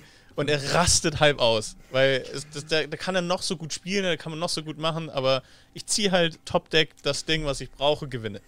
Und ähm, Jetzt, da kommen ja auch die Tränen. und dann, dann gibt es ja auch Leute, die, die das ja, also ich, ich hoffe, Martin, ich mache dich damit, ich, ich werde nicht überheblich und lache dich dann aus oder so, sondern, aber es gibt auch Leute, die damit anders umgehen und sich denken, was die für tolle Spieler sind. Gab es mal so Momente, so Matches, wo du, wo du am liebsten den Gegenüber genommen hättest und äh, irgendwas äh, mit ihm gemacht hättest. Ja, irgendwas gemacht hast oder ähm, I lose my patience. sagen wir oh, wow. Dir Grab tief hier. Jetzt komm, jetzt komm. Trauma ist hoch bei mir. oh Gott, so, so weit wollen wir es Ja, nein, nein, nein, nein, aber das ist ja unterhaltsam. Nein, ja. jetzt kommen wirklich Sachen hoch. Aber. Ja, es, äh, du musst ja den Spielernamen nicht sagen, wer es war. Ja, ja, ich wollte gerade sagen. ich sollte das jetzt so umschreiben, dass das. Ähm, ja, nein, also da gab es schon Erfahrungen, mit denen ich wirklich gekämpft habe. Ähm, aber ich erinnere mich an einen ja, eins meiner ersten Turniere. Ich glaube, es war so mein allererstes Turnier. Eins meiner ersten Jahre, vielleicht mein zweites Turnier. Äh, das, äh, da habe ich einmal ähm, ein Control-Deck gespielt. Und da haben wir einen Control Mirror. Das war gerade, der hat gerade eine Proto gewonnen, Shota Yasuoka. Und ich habe einfach sein, sein blau-schwarz Drachen-Deck kopiert. Und der andere auch. Smart. Ähm, und dann haben wir das gespielt bei einem Game Day. Und dann habe ich vergessen, in einem Zug eine Handkarte zu diskarden, weil ich hatte halt keinen Landdrop mehr und hatte war auf acht Handkarten hoch, habe einfach Go gesagt, weil wir die ganze Zeit Go sagen, weißt du, im Control Mode, ne? Und dann hat er das, habe ich das irgendwie in seinem Zug am Ende gemerkt und dann sind wir zusammen, meinte er so, ja, das ist irgendwie ein Game Loss und dann gab es keinen Judge, keinen Schiedsrichter bei dem Turnier und dann ist er zum Shop Owner gegangen mit mir und meinte so, ja, der hat vergessen seine Karte zu diskarden und dann, ja, ist ein Game Loss. Und dann, ja, okay, ist ein Game Loss. Ja, ist ein Game Loss. Und dann hat er, also der hat ihn, der hat den Shop-Owner, der ja. so nicht so wirklich, der war so halb interessiert an der Geschichte, hat er so gesagt, ja, das ist ein Game Loss für die Sache. Bin, bin jetzt nicht sicher. Und dann habe ich ein Game Loss dafür bekommen. Und ich war natürlich ziemlich, ja, ich fand das natürlich unfair und so weiter, aber ich ja. wusste auch nicht so genau, wie die Regeln waren. Aber dann habe ich das natürlich später dann irgendwann mal einem Schiedsrichter erzählt oder so. Der hat, was, was war das denn für eine Aktion? Ja. Ähm, ja. Aber, und, also, ja. sorry, du warst noch nicht fertig? Entschuldige. Es gab noch eine Geschichte, die mir jetzt eingefallen ist, aber du kannst da erstmal zwischen. vielleicht trifft es das ganz gut. Also mich würde mehr interessieren, also ich kann zumindest jetzt auf unser Beispiel zurückkommen und sagen, ich bin ja überhaupt nicht auf, auf Dani als Person sauer, sondern das ist halt einfach die Situation, wie ich sie ins Gesicht bekomme. Und ich glaube, da ist, da ist aber, glaube ich, das Zünglein an der Waage, weil es gibt ja, der eine Trigger ist, glaube ich, einfach die Spielsituation, dass man an den Karten verzweifelt, weil es gibt einmal das Herz der Karten und dann gibt es halt mal nicht. Man kennt es ja selbst, wenn man mal eine flooded oder mal eine screwed ist oder das, man zieht halt nicht und der Gegner zieht halt perfekt. Das ist ja die eine Sache. Aber das andere ist ja auch der Charakter gegenüber und seine Haltung und seine Art, hm, wie er hm, sich präsentiert. Ja. Also ich lasse mich davon von dem tatsächlich eher triggern als von sowas. Das kann ich dann im Nachhinein ja. alles gut, da sage ich, hey Dani, hast du gut gemacht, Glückwunsch, alles fein, ich freue mich trotzdem für dich, das ist alles okay. Aber äh, wenn da Leute einem gegenüber sitzen, die dann meinen, sie müssen das so ganz arrogant raushängen lassen. Und ich hatte leider tatsächlich selbst gerade erst bei dem letzten Legacy-Event auch so eine Erfahrung, wo der eine gemeint hat, er muss mich die ganze Zeit mit so einer, mit so einer sehr aufdringlichen Art in seiner Kommunikation eher versuchen einzuschüchtern. Das mag ich zum Beispiel gar nicht und ich kann mir halt gerade auch in dem kompetitiven Umfeld sehr gut vorstellen, dass das da auch immer wieder mal passiert. Wie gehst du denn damit um? Ist das was, von dem lässt du dich ein Stück weit beeinflussen oder versuchst du das äh, so gut es geht zu ignorieren und gelingt dir das dann auch? Naja, sagen wir es so. Also es passiert, wenn du auf hoher Ebene spielst, passiert das schon relativ selten, dass dein Gegner nicht einigermaßen respektvoll mit dir umgeht. Ähm, also es gibt natürlich Leute, die dann irgendwie so, ah, oh, er hat schon wieder das oder, oder irgendwie sowas rauslassen. Aber ich glaube, da ich halt hauptsächlich sehr kompetitive Turniere spiele, da sind die Leute schon eher so, here to game, you know. Weniger Emotionen, weniger Preis geben natürlich auch. Wir spielen hier um Geld. Ich kann nicht einfach Klar. Emotionen rausschmeißen. Ähm, deswegen habe ich dann nicht mehr so viel Erfahrung, aber ich erinnere mich auf jeden Fall an den Anfängen, an so einige Persönlichkeiten. Da ist eine Persönlichkeit sehr bekannt, auch hier im, äh, im, im Osten, die äh, wirklich äh, einem auf die, auf, auf, die Nerven gehen kann. ähm, natürlich gibt es so den einen oder anderen Tilter in jedem Spieleladen, ne, der einfach irgendwie ausrastet, wenn jetzt schon wieder irgendwelche, und dann hörst du das da aus der rechten Ecke kommen, schon wieder. Du weißt, ja, er verliert. Ähm, eins, was mich richtig, richtig ange... Ja, ja. Ein Stinker, wenn ihr den noch haben wollt. So, ich habe schon ein paar Grand Prix gespielt, auch so Limited an Tag 2. Also ich war schon, das war glaube ich noch vor meiner, vor meinem Durchbruch so, aber ich habe schon ein bisschen Erfahrung. Und dann spiele ich so ein PPTQ, das waren diese Vor Vorgänger ja. zu, zu RPTQ, was weiß ich, halt ein kleines Limited-Turnier. Und ich habe ersten gemacht in der Swiss, bin durchmarschiert mit einem schönen Battle for Zendika Sealed Deck. Ähm, um jetzt mal hier richtig anzugeben, ne? äh, dem 25-Mann Rostock, was weiß ich, nee, keine Ahnung, welche Stadt das war. Äh, ich bin überall hingereist an den, zu den Zeiten. Ähm, und dann war das in der Top 8, gab es einen Draft und der Draft wurde gecallt und von dem, mit, mit, mit Uhr und so weiter. Und da ich halt gerade von dem Grand Prix gekommen bin, wusste ich halt schon, wie das ging. Aber ja. dieser Schiedsrichter hat eine ganz komische Art und Weise gehabt, wie er diesen Draft gecallt hat. Der hat irgendwie so, nehmt die Karten, packt die Karten, nehmt die Karten auf, schaut sie noch nicht an und dann nimmt sie irgendwie in die Hand. Also er hatte noch so einen extra Zwischenstopp, so mit dem nimmt die Karten, aber schaut sie nicht an. Und ich halt völlig daran gewohnt, schau sie mir an. Und dann so, ja, hier, nee, kannst du nicht machen. Und dann habe ich das zwei, zweimal oder so aus Versehen halt gemacht, weil halt immer, weil ich diesen Zwischenstopp, ich war halt so tief ja. drin in der Sache. Und dann habe ich dafür ein Game Loss bekommen. Ähm, erstmal und ich hatte ein echt gutes Deck und dann musste ich aber mit einem Game Loss als erster in der Swiss erstmal ran und dann mulligan ich auf 4. und äh, dann werde ich platt gemacht von meinem Gegner, weil ich halt einfach nichts mache. Ich bleibe irgendwie auf zwei Ländern stehen. Und mein Gegner lacht mich an am Ende und reicht mir die Hand und sagt, gut gespielt. und ich einfach nur so. Gott, ich wünschte, ich könnte dir gerade. Okay. Und du sahst aber auch so das, das Flimmern in seinen Augen, weißt du? Da war, der wusste, was er da macht, glaube ich. Der war nicht einfach nur naiv oder so, der wusste, was er da macht. Okay, das ist nicht schön, aber das kommt halt auch vor, deswegen hat es mich jetzt mal interessiert, ob du da nicht auch ja. mal die eine oder andere Fragen hast, aber ich finde es sehr witzig, dass du das auch mit so einem Lächeln sagst von denen hier, man gräbt mit dir ein paar Traumata aus, das ist ehrlich. Du kannst drüber lachen, du hast Erinnerungen und das ist ja auch was ja. wert, also wenn man sich das jetzt so anschaut, genau, in so, in so doch jetzt knapp schon sechs, sieben Jahren, das ist doch cool, wenn man genau das einfach auch alles schon so ein bisschen ausgraben kann. Das, ich meine, du bist ein junger Typ mit 24, das kann man ja nicht anders sagen, aber wenn du schon solche, solche Memories hast, ich finde das bewundernswert. Ich habe leider erst zu spät zum Magic gefunden, deswegen kann ich da extrem mitfühlen und ich, ich weiß, ich versetze mich da gerade voll in da die ganze Geschichte rein und finde es auch echt schön zu hören. Deswegen, ähm, da wird noch einiges dazukommen, da sind wir uns sicher. Und dann nehmen wir nämlich jetzt genau den Ball auf, um jetzt natürlich mal genau über das zu sprechen, was jetzt eigentlich schon so die ganze Zeit wie der Elefant im Raum herumschwebt. Denn es ist, wie du schon selber gerade das Wort von ein paar Sätzen verwendet hast, es geht jetzt nämlich so um diesen, um diesen Durchbruch und äh, warum wir auch am Anfang der Folge schon so in uns hineingegrinst haben oder auch in die Kamera. Theoretisch kommt auch davor noch was. Also bevor wir zu diesen Ja, wir ganz sind, großen. Ja, ja, Moment, aber wir sind ja auf dem Weg jetzt zum Durchbruch. Ja, genau, also wir wir sind auf dem Weg Wir gehen, jetzt, wir gehen jetzt richtig in die Genau. Richtung. Also Der- wir, ziehen der- den der- Pace an. Der, der Stern steigt jetzt nicht mehr so, sondern geht Genau. jetzt richtig Also steil. er ist jetzt langsam in die Rakete eingestiegen und ähm, wenn du den Punkt ansprechen möchtest, dann übernimm hier gerne. Genau. Weil du willst ja genau auf den Ich, Zwischenstep. ich habe mir, ich hab mir die ganze Zeit jetzt auch schon eine mega Überleitung. Als habe ich dir ähm, die Überleitung geklaut. Ja. Ich mir, weil wenn, ich, du mich ich dachte, wenn du mich aber topdeckst, dann klaue ich dir die Überleitung. So. ich, ich dachte, wir kommen jetzt von Traumata zum Traum. Oh, oh, oh, okay. Chapeau. ich habe meine Überleitung, ich, ich cut sie Äh, einfach raus. Den, den, den ganzen Arm dran gefeilt. ähm, nee, tatsächlich, weil ich, ich sag, ähm, ich würde gerne tatsächlich die Kaltheim Championship hervorheben, weil, also, ihr beschreibt gerne deinen Nachgang, deinen Eindruck. Als du die gewonnen hast, da bist du so richtig auf die Bildfläche ähm, der, äh, in der deutschen Szene aufgetreten. So, da war auf einmal an der Huschenbeet ein Name. So richtig. Also davor innerhalb der Pro-Szene, also Competitive-Szene durchaus schon auch. Aber irgendwie so jetzt in die, sag ich mal, die größere Runde kam dann mit der Kaltheim Championship. Und ähm, ja, wie hast du das damals wahrgenommen? War das so ein, so ein Überraschungssieg für dich? Oder hast du, war das ja endlich mal das, worauf ich jahrelang gearbeitet habe? Oder hast du diesen Fame, sage ich jetzt mal, in der Szene auch wahrgenommen? Wie beschreib da mal ein bisschen die Situation. Ja, wie beschreibe ich das? Also, ähm, der Fame.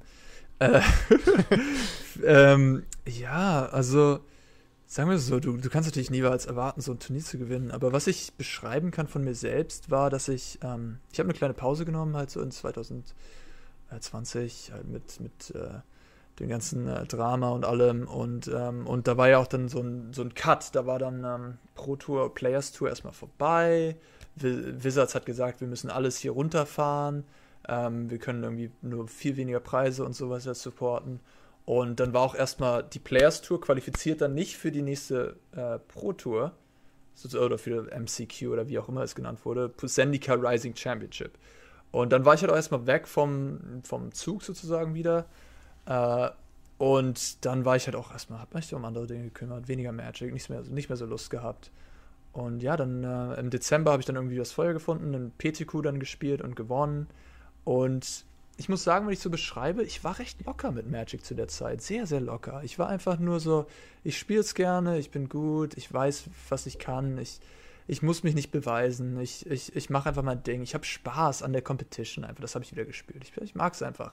Und dann, als ich Kaltheim das, das Turnier gespielt habe, klasse Vorbereitung, klasse Team gehabt, das muss man dann ganz klar dazu auch sagen, war das eigentlich einfach, ich, das, das waren fünf Jahre Erfahrung, die da gespielt haben. Das war Turniererfahrung, die sich das einfach durch.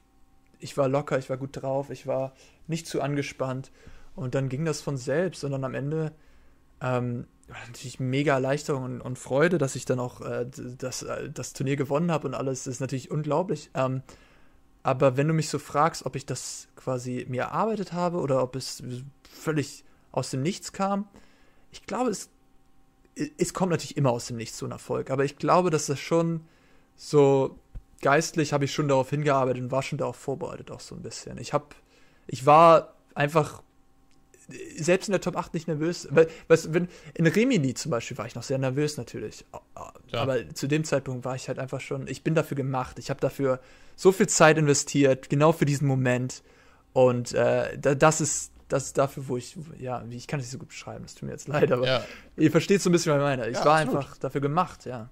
es, es war fällig Sagen. jetzt einfach. Die, ähm, also, Ja, fällig nicht, aber sozusagen, ich habe alles schon investiert und äh, natürlich muss dann auch viel Glück Okay. dazukommen und das kam und dann, dann ja. Aber ein Eindruck noch ganz kurz, der jetzt, wenn man sich so ähm, überlegt, worüber wir jetzt die ganzen letzten knapp äh, 50 Minuten gesprochen haben, du, du scheinst ja danach ähm, mit diesem Willen, ich möchte nicht unbedingt das Wort verbissen, aber schon mit diesem, diesem vielleicht auch ein bisschen leicht verkrampften Ehrgeiz, der gesagt so, jetzt war Rimini, jetzt möchte ich das auch irgendwie aufrechterhalten, jetzt möchte ich daran. Jetzt hat Daniel ja trotzdem die Erfolge, die du ja gerade dann schon selbst als gar keine Erfolge bewertet hast, vorgelesen, wo jeder von uns Kopfschütteln da sitzt und sagt, was zur Hölle? Der ist da irgendwie sechs, sieben Mal hintereinander in den Top 8, für ihn ist es kein Erfolg. Und dann nein, erzählst nein, du... Nein, nein, nein, nein. Da muss ich reinkrätschen, sorry. Also das, die, die, die Dry Season meinte ich, bis ich dann wieder eine Top 8 Ach so, okay. Das nenne ich schon als Erfolg, klar. Aber nevertheless, ich will auf den Punkt hinaus und ich denke, da wirst du wahrscheinlich dann doch irgendwo ein Stück weit recht geben. Du hast ja gerade selber, und das hat man dir gerade auch sehr schnell angemerkt, du hast auch gerade sehr schnell ähm, diesen, diesen, äh, diesen Vibe, den du hattest für Kaltheim, den hast du schon sehr deutlich hervorgehoben. Und ich habe das Gefühl, dass es bei dir anscheinend das war, was du gebraucht hast, so eine kleine Pause und dann zurückzukommen mit dieser, mit dieser Leichtigkeit, die nicht mehr in dir so drin sitzt oder wieder ein Äffchen im, im Nacken, der immer so ein bisschen an dir rumschrubbelt und sagt, hey, wir müssen gewinnen, wir müssen gewinnen, sondern du bist einfach rein. Und dann hast du nämlich genau dann wahrscheinlich deine größte Stärke auspacken können, nämlich die Erfahrung und gepaart mit einem nicht existierenden Druck, den du dir selber machst, der dich dann wahrscheinlich auch leichter ans Ziel gebracht hat, weshalb du dann auch sagst, ähm, ich bin da eben entspannt reingegangen. Und das ist jetzt zumindest mein Eindruck, dass das vielleicht äh, eben dann davor so ein bisschen immer gefehlt hat und das vielleicht immer so genau die Nuance war, die dann vielleicht nicht zu den Erfolgen ähm, geführt hat, die du davor gerne gehabt hättest. Ist das ein richtiger wow. Eindruck? Karl Gustav Jung wäre wär neidisch über diese Psychoanalyse ja. hier. Meine Güte. Ich habe gerade, wer von uns äh, hat Psychologie studiert? ich habe einfach nur aufgepasst. Äh, fantastisch beschrieben, ja, absolut. Ja. Genau, dieser krampfhafte Ehrgeiz, diese Erwartungshaltung war weg. Ich okay. war einfach nur noch hier to game. Ich war glücklich, da zu sein, überhaupt diesen PTQ da gewonnen zu haben. Aus dem, das, das kam schon eher aus dem Nichts, würde ich sagen. Das ist so, ich habe einfach nur dieses Turnier gespielt und so, oh, oh ja, ich habe es wohl doch noch. Ähm, und ja, genau, der Druck war weg so ein bisschen. Ich war einfach nur here to game. Let's show it. Let's, let's do it.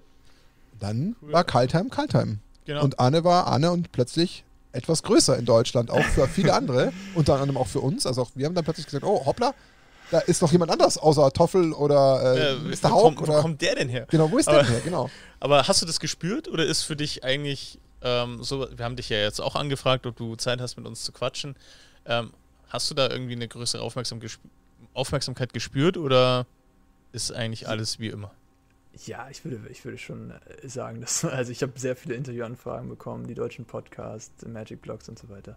Also natürlich, natürlich ist auch klar, dass, dass das eine größere Reichweite hat. Im Grand Prix Top 8, da muss man ein bisschen äh, googeln, wenn man überhaupt irgendwie rausfindet, wer den letzten Grand Prix gewonnen hat. Aber bei der Pro Tour ist das natürlich dann nochmal ein größeres okay. Erlebnis. Ist ja klar, dass mehr Leute das mitkriegen. Keine dann ging es weiter. Ja. Kaltheim war nicht das Ende. Genau. Und zwar, und da kommen wir eigentlich jetzt schon relativ zeitnah zu den aktuellen Erfolgen. Und, ähm, Sehr aktuell. Und äh, man, man, kann es tatsächlich nochmal betonen, bitte schaltet auch auf YouTube ein, ja. ähm, nicht nur bei Spotify. Denn man hat tatsächlich schon von Beginn an gesehen, äh, dass Arne einfach happy ist.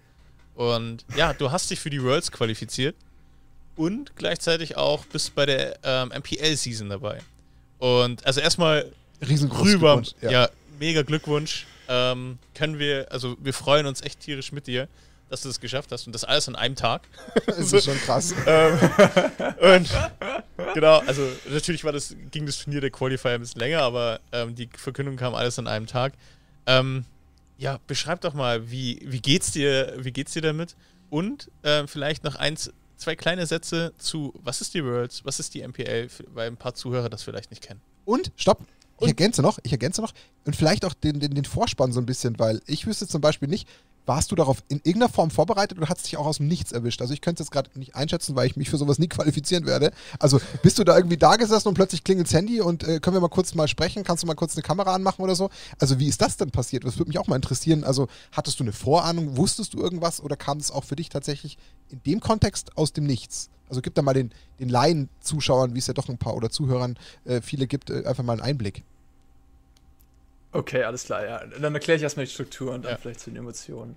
Ähm, ja, also was bewusst war, am Anfang der Saison haben sie das System festgelegt mit drei großen Gauntlets für die MPL, für die Rivals und für alle, die nicht in der MPL Rivals sind, die nennen sich dann die Challenger. Also du, ihr beide seid auch Challenger in der Theorie. Okay. Der, ja.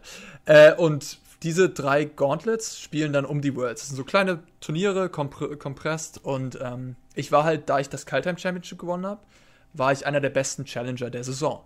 Und dann war ich halt eingeladen zu diesem Challenger Gauntlet. Und das Challenger Gauntlet, das war schon bewusst von Anfang an, wir alle wussten das, dass es unglaublich äh, hohe Stakes sind, die da auf dem Spiel stehen. Nämlich Top 4 kommt zur Weltmeisterschaft. Weltmeisterschaft, eine Million in Preisgeldern ausgezahlt letztendlich, äh, wenn du alles zusammenrechnest.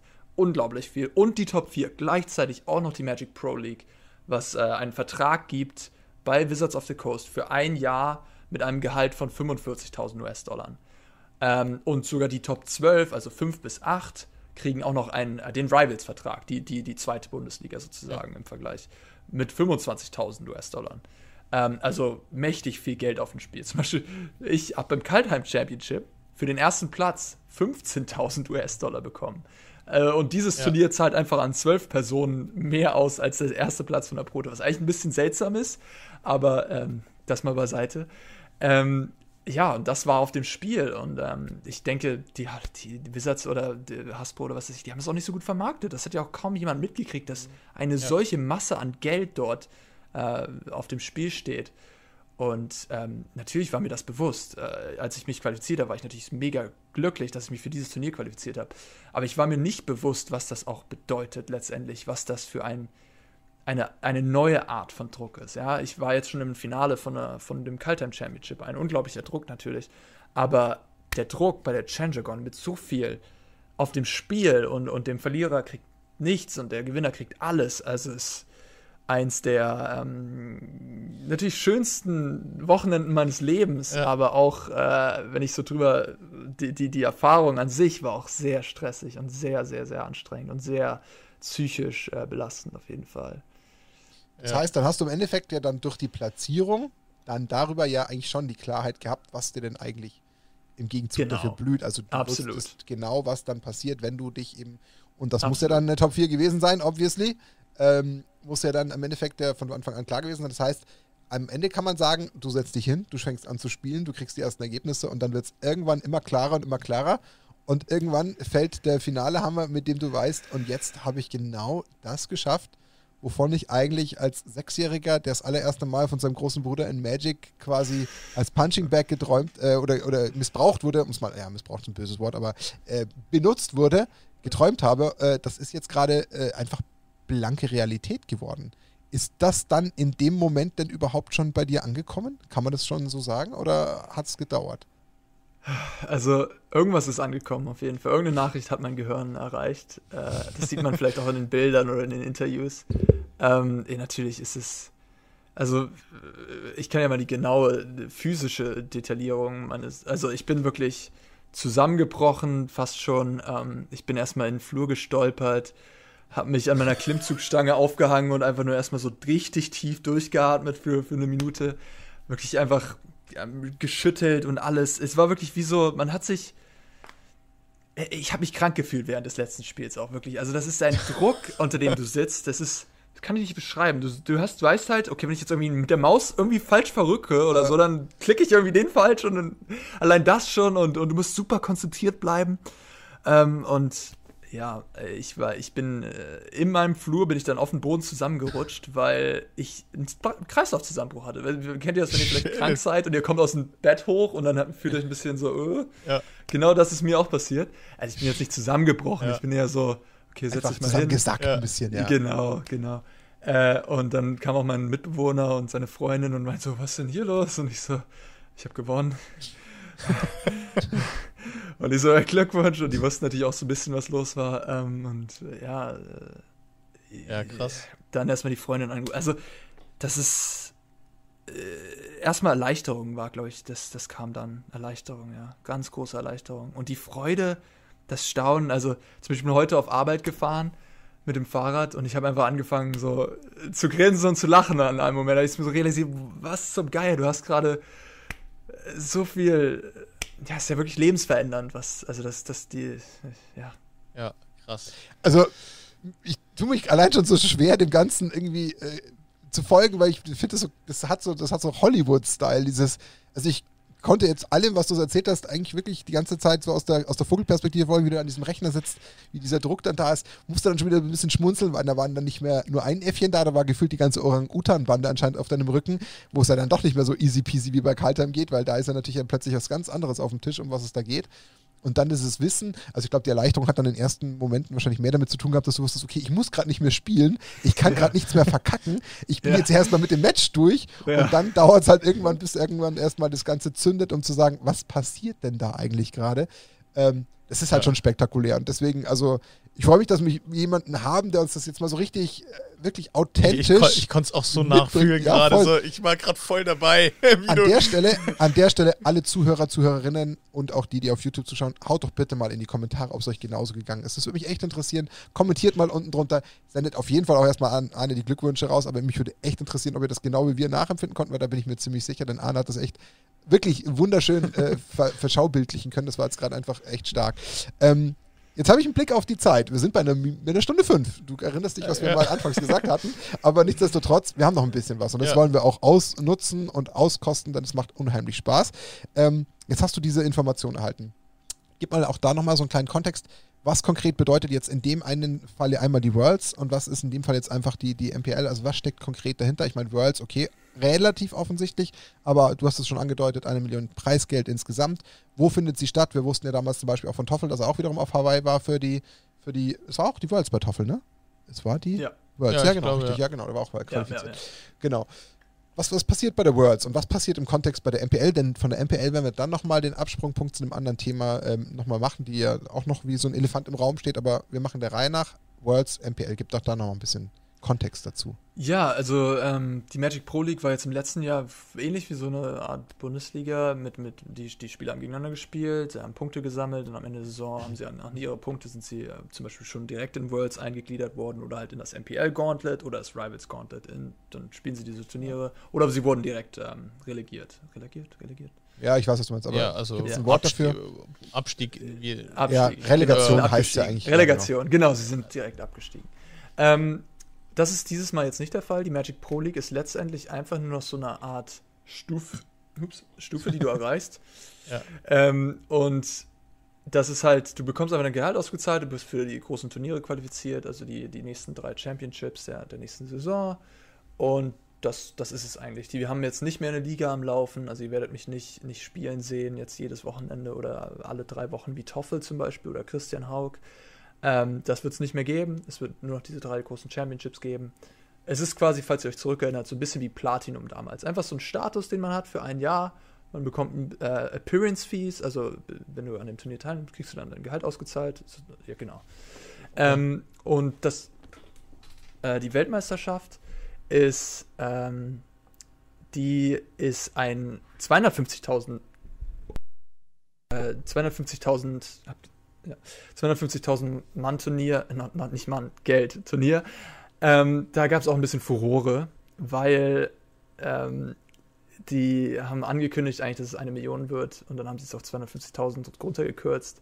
Dann hat sich aber eine, ich weiß nicht, ob ihr das mitgekriegt habt, aber hat sich die Pro-Szene beschwert, dann ist auf Ja. Slivka hat einen offenen Brief geschrieben an, an den Hasbro-Chef um, und äh, gesagt, das kann nicht sein, äh, dass ihr eure Versprechen bricht. Und dann haben sie nicht das Preisgeld direkt erhöht, sondern haben einfach gesagt, okay, wir geben jedem Teilnehmer 50.000 zum Antritt, ganz schön eine heftige Summe.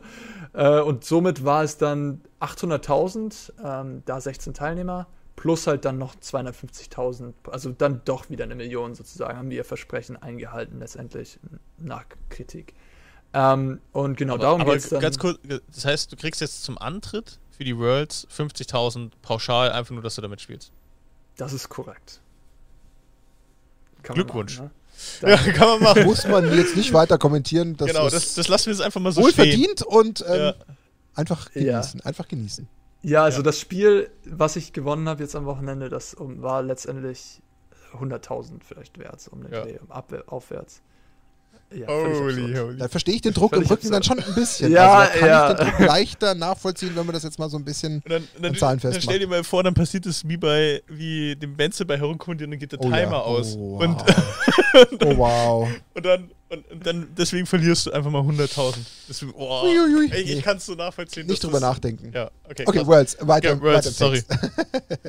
Ja, also das, das ist es. 16 der Besten der Saison, die vier Besten der MPL und, und die, die, die besten Challenger und so weiter. Ähm, ich treffe da jetzt auch nochmal die, die anderen drei, die mit mir zusammen bei dem Challenger Gauntlet es geschafft haben. Und ja, wird aufregend. Das wird im Oktober sein. Leider auch online, leider in keine Location. Ähm, es wird aber Draft geben diesmal. Ähm, das okay. ist ja ein bisschen weggefallen in den letzten äh, Championships.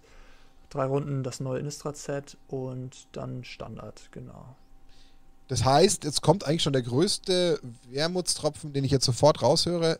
Dann bist du leider eigentlich nur in, in, der, in der halben, äh, in der halben, wie soll ich sagen, in der halben Fülle der Freude, weil eigentlich wäre ja normalerweise so eine klassische Worlds, hätten wir jetzt kein Covid gehabt, ja dann ähnlich wie bei Toffel, einfach bei einer bockstarken, coolen Location irgendwo, äh, irgendwo auf der Welt gewesen wo du hingeflogen worden wärst, dein Hotel gehabt hättest, äh, ob das jetzt in, weiß ich nicht, Hongkong oder wie jetzt Toffel Hawaii oder vielleicht in LA oder in New York stattgefunden hätte, das wäre ja eigentlich auch Teil der klassischen Worlds gewesen, wäre kein Covid, richtig? Ja, ich schätze schon. Ich schätze schon, ja. Aber Schade. Ich, ja, schade, aber natürlich bin ich trotzdem. Ja, aber ich glaube, es verschmerzbar. Aber, ich, klar, ja, brauchen wir nicht reden.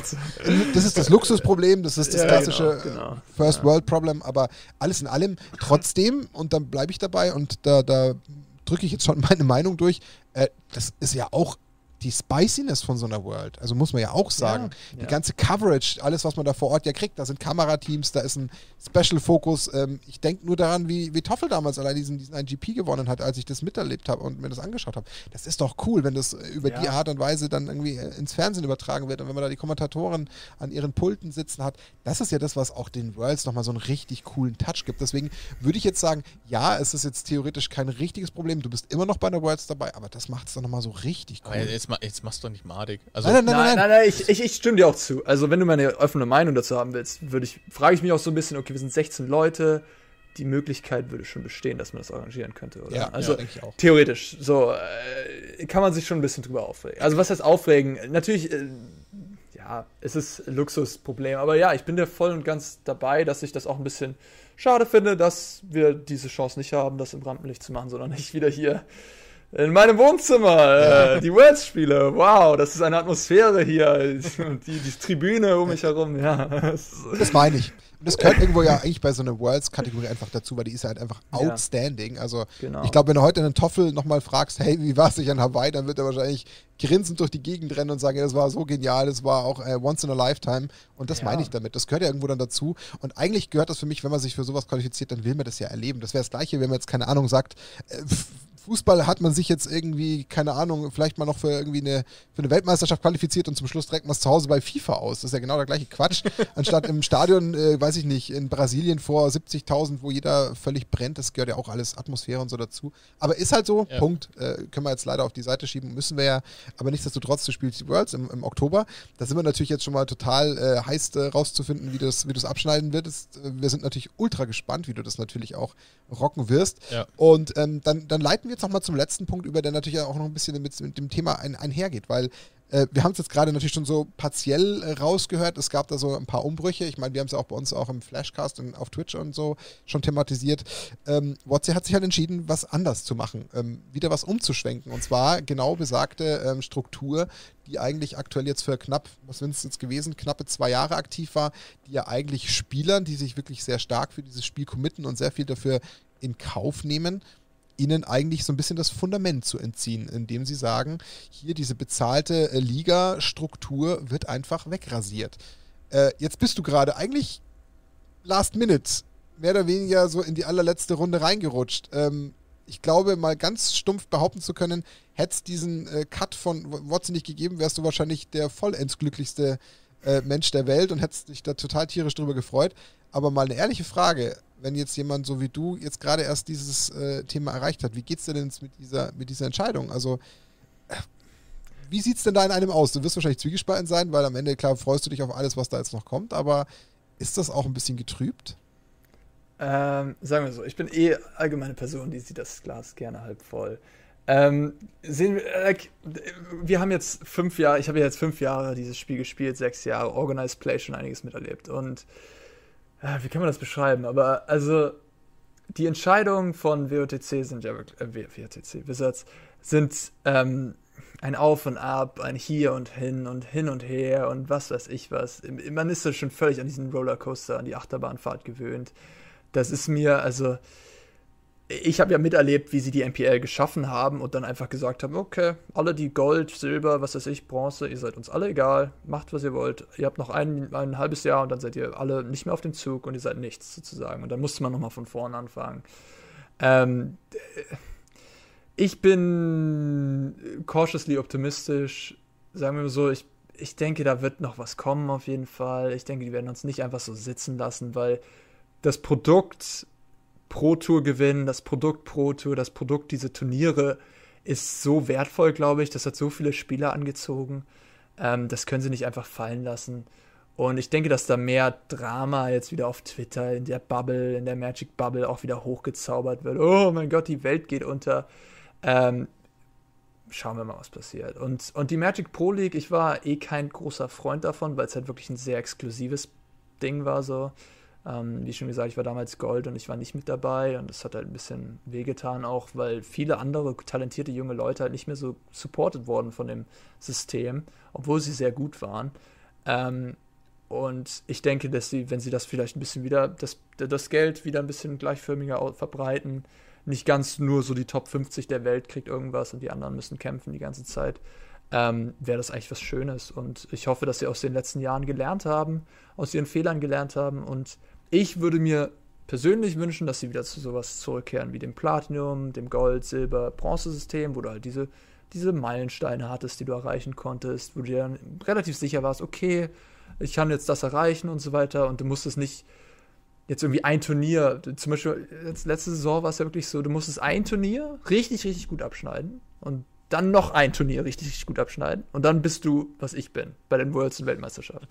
Äh, und das ist ja eigentlich ich kann alle anderen Turniere komplett schlecht spielen. Ich musste jetzt nur das Kaltheim Championship halt einmal durchziehen und das Challenger Gauntlet. Und das ist halt, äh, RNG-Faktor ist natürlich größer bei so, ja. bei so einer Sache. Und das gefällt mir als, als, als, als ja, kompetitiver Spieler natürlich weniger, wenn, wenn die RNG ähm, höher ist als, als vorher. Und das vorherige System mit den Pro-Punkten hatte halt weniger RNG-Faktor, was mir gefallen hat. Okay. okay. Ist eine gesunde Einstellung, möchte ich mal sagen. Also ähm, ich finde es insgesamt, lass mich so formulieren, ich finde es charmant, wie du darüber denkst, weil du am Ende des Tages dich davon nicht abhängig machst. Fairerweise muss man aber dann auch wiederum sagen, ähm, wenn sich halt jemand dafür committed hat, kann es halt auch ein bisschen fies sein, weil der vielleicht da echt was drum geplant hat. Und wenn da natürlich jetzt erstmal was einfach so weggenommen wird, ist ja auch nicht so ganz äh, cool. Ähm, ich denke mal, jeder ist dann wahrscheinlich hoffentlich irgendwie in der Lage, das zur Not auffangen zu können. Deswegen es jetzt da keinen komplett ähm, die Existenz kosten, da bin ich mir ganz, ganz sicher.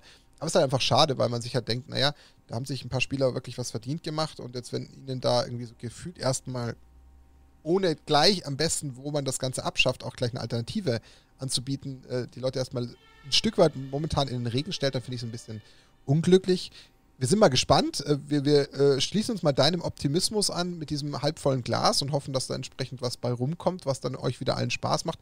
Ich finde den Ansatz von dir auch absolut nachvollziehbar, zu sagen, im besten Falle kriegt man das wieder ein bisschen in die breitere Masse aufgeteilt, um einfach mehr Leute auch ein bisschen anzufixen und auch anzuködern, die vielleicht dann sagen, hey komm, ich habe da vielleicht doch nochmal eine realistische Chance, ich, ich probiere es einfach nochmal, weil das ja eigentlich auch schön ist und eigentlich dem gesamten Konzept und dem ganzen, äh, der ganzen Szene gut tut. Also von ja. daher hoffen wir mal, dass das irgendwie halbwegs wieder zurückkommt. Jetzt komme ich aber mit abschließend. Du hast also, genau, ich würde dann noch so kurz meine zwei Cent Bitte? reinwerfen. Immer. In, in, die Sache. Also ich glaube, was halt ein Knackpunkt ist, wo, und ich finde es gut, also hoffentlich nutzt Wizards jetzt die Zeit auch, die sie haben, um halt sich ein System auszudenken. Weil ähm, diese Pro Tour als solches, wo es noch die PPTQs gab, ähm, die RPQs und so weiter, das hat sich, also ich habe es nie erreicht, aber es hat sich erreichbar angefühlt. Also man hatte das Gefühl, es, es ist möglich. Jetzt ist halt die Situation immer so gewesen, wie du es beschrieben hast, auch mit der MPL. Ich habe nicht gecheckt, wie komme ich denn überhaupt dahin? Also was muss ich denn spielen, was muss ich denn tun, damit, wo, wo muss ich denn grinden, theoretisch, damit ich da überhaupt dahin komme? Und ich glaube, wenn sie das hinkriegen, dass das wieder nachvollziehbar ist, denn gerade solche Geschichten wie von dir sind gerade sind das, was die, was was ja gerade junge Spieler oder halt auch generell Spieler so spannend finden, wenn sie das hören, wie die Geschichte dahinter, was für Erlebnisse dahinter stehen und ähm, am Ende zahlt sich das aus und man, gew man gewinnt mit einem Game auf einmal 100.000 Euro. Das sind Geschichten, die, die, die glaube ich, Leute inspirieren und die auch das, dich quasi mehr ins Spiel involven in der ganzen Sache und ich hoffe auch, dass jetzt Wizards diese Zeit nutzt und ähm, wieder diese Nachvollziehbarkeit schafft, dieses gefühlte, erreichbare, aber ähm, also weil es einfach nachvollziehbar ist. Genau. Ja, das, das war auf jeden Fall ein Problem, dass sie halt da die ganze Zeit rumgeschwenkt sind mit ihren Systemen hin, das, das nicht, das, das wieder. Und dann hat er, war es keine Klarsicht mehr, wie man überhaupt irgendwo hinkommt. Ähm, ich denke, beides hat so seine Vorteile. Du kannst natürlich dich hinstellen und sagen, hier eine Million für den ersten Platz und dann kriegen das nur ganz wenige. Das hat natürlich auch einen hohen Antrieb. Dann denkst du, oh, ich kann einfach diesen Qualifier gewinnen, dann das Turnier und dann das und dann bin ich bei einer Million, oh wow. Das ist natürlich auch ein großer Motivationsfaktor. Ähm, but ja, also und, und die andere Sicht wäre dann, okay, wir geben dir ein System, wo du halt Bronze, Silber und so weiter, wo du halt es leichter hast. Ähm, da ist dann nicht mal ganz so viel da oben, aber es ist wenigstens nur so eine gesündere Einstellung auch. Ähm, ja, äh, jetzt habe ich ein bisschen Faden verloren, aber was war nochmal deine, deine, deine, deine, deine, deine Frage? Ich habe ich hab gar keine Frage gestellt, ich habe einfach nur meine, meine, okay. meine Meinung dazu gut Ja, ja, ich, aber kein Stress. Ich glaube, es wurde schon alles gesagt im ja. Prinzip ja. zu dem Thema jetzt. Ich habe jetzt abschließend noch eine, eine, Frage aus reiner Neugier, ähm, weil das tatsächlich zu dem Thema, was wir jetzt gerade mit, mit Wizard of the Coast haben, einfach gut passt. Ähm, wir sind natürlich absoluter Schwerpunkt in der Magic-Szene aktiv, aber nichtsdestotrotz habe auch unter anderem ich gerade so ein bisschen auch ähm, angefangen, in Flash and Blood reinzuschnuppern. Und deswegen würde mich einfach mal total interessieren, weil ich weiß nicht, inwiefern du auch nur annähernd von Flash and Blood ähm, Ahnung hast oder ein bisschen was mitbekommen hast, warum ich gerade diese Frage bewusst rauskramen will. Denn bei Flash and Blood Legend Story Studios, wo ja ein, ein Entwickler, der viele, viele Jahre für Wizards of the Coast gearbeitet hat, das Spiel erfunden hat, der schlägt genau aktuell mit seinem Unternehmen den Weg ein, was Competitive Play betrifft, was ja WotC gerade so vermissen lässt. Deswegen meine Frage, A, hast du davon Wind bekommen? B, ist es etwas, was dich schon mal, ähm, auch wenn du das Spiel vielleicht noch gar nicht gespielt hast, triggern könnte? Weil ich will so ein bisschen auf die Frage abzielen, ist das vielleicht was, was dann eventuell Sogwirkung erzeugen könnte? Einfach nur aus reiner Neugier, ohne dass das jetzt bedeutet, du würdest Magic den Rücken kehren oder du findest Magic doof, sondern es würde mich einfach nur interessieren, funktioniert eventuell diese Mechanik? Ähm, ich habe natürlich Wind davon bekommen. Ähm, ja, ich, ich, ich habe mich wirklich null damit beschäftigt. Aber wenn du jetzt schon so anfängst und sagst, dass der das alte System ähnlich zu Pro-Punkten oder so benutzt. Komplett. Okay, ja, komplett sogar, wow, ja. ja. Und haben gerade eine Million Preisgeld fürs Jahr 2022 ausgelobt. Es laufen jetzt gerade aktuell in Deutschland Road to Nationals. Das heißt, du hast mit Road to Nationals die Möglichkeit, dich für die Nationals zu qualifizieren. Da geht es in die World Champions. Genau das gleiche System von unten nach oben in der Pyramide wie bei äh, klassischem altem Magic-System. Und ähm, sie setzen halt genau da an, was halt einfach jetzt gerade, und es war halt einfach so interessant, weil das alles gefühlt genau zu dem Zeitpunkt passiert ist, wo es halt Wizard of the Coast in den Sand gesetzt hat. Und deswegen habe ich da, weil ich jetzt selber gerade erst seit knapp vier, fünf Monaten Flash and Blood spiele, immer wieder so ein bisschen grübeln müssen, ist das jetzt einfach nur irgendwie inszeniert von beiden Unternehmen? Macht man das jetzt absichtlich oder ist das einfach nur ein schlechtes Skript? Und deswegen hat es mich mhm. jetzt mal interessiert, mit einem sehr stark kompetitiven Spieler wie dir, einfach mal so zumindest kurz so ein bisschen Meinungsbild einzuholen, ähm, wie das denn bei dir ankommt, ob du sagst, das ist was, da könnte man dann schon mal drüber nachdenken, weil du dich halt einfach im kompetitiven Spiel siehst, auch wenn du Magic so sehr liebst, aber wenn du dann vielleicht das Fundament nicht vorfindest, was du dir eigentlich so sehr wünschst, könnte dich das unter Umständen, ohne dass du jetzt damit irgendwas natürlich versprechen würdest, aber könnte dich das dann eventuell auch umlenken? Äh, womöglich. Ich, ich lasse da auf jeden Fall. Ich, ich habe noch kein Spiel gefunden, was mich so begeistert hat wie Magic. Also vielleicht jetzt irgendwie Shooter-Games von früher, als ich jünger war. Aber ähm, ich kann mich da, ich kann das auf jeden Fall sehen. Und oh, um fair zu sein, man muss auch sagen, jetzt mit Covid und allem hat Wizards natürlich auch eine gute Ausrede, das alles fallen zu lassen. Ähm, das muss man nochmal da, dazu sagen, dass sie das nicht einfach äh, gecuttet haben, weil, weil sie unbedingt groß Klar. Bock darauf hatten. Aber sie scheinen auch, wie man das sieht, sie, ich weiß nicht, sie, es sieht nicht, äh, schwer zu interpretieren alles, aber was von dem, was man jetzt gesehen hat, es geht auch erst mal langsam los mit den, mit den Turnieren wieder. Also sie, sie versuchen es, ja, egal, sie versuchen es nicht so anzuleiern, wie, wie jetzt Flash and Blood es tut. Und das ist, das ist cool zu sehen. Und ähm, Wow, dass es so schon auf an Fahrt äh, an, an, an, annimmt. Ähm, ich schau mal rein. Ich schau mir das mal an. Ich kann mir, ich kann mir alles mögliche vorstellen. Mein Güte, ich bin nicht irgendwie an Magic gefesselt oder so. Oder ich äh, vertrage, alle anderen Spiele sind schlecht, ja. ich spiele nur Magic. Nein. Ähm, ich, ich, ich kann mir das auch vorstellen. Und äh, aber viel, ja, ich schau mal rein. Schau mal. Also, jetzt stell dir mal vor, in einem Jahr Arne Huschenbeet gewinnt die Weltmeisterschaft in bei, bei im Flaschenblatt. Dann habt ihr es hier zuerst genau, gehört. Genau, genau. We called it first. Und dann haben wir nochmal ein Interview, dann ja, habt ihr einen Flaschenblatt-Podcast zu dem Thema.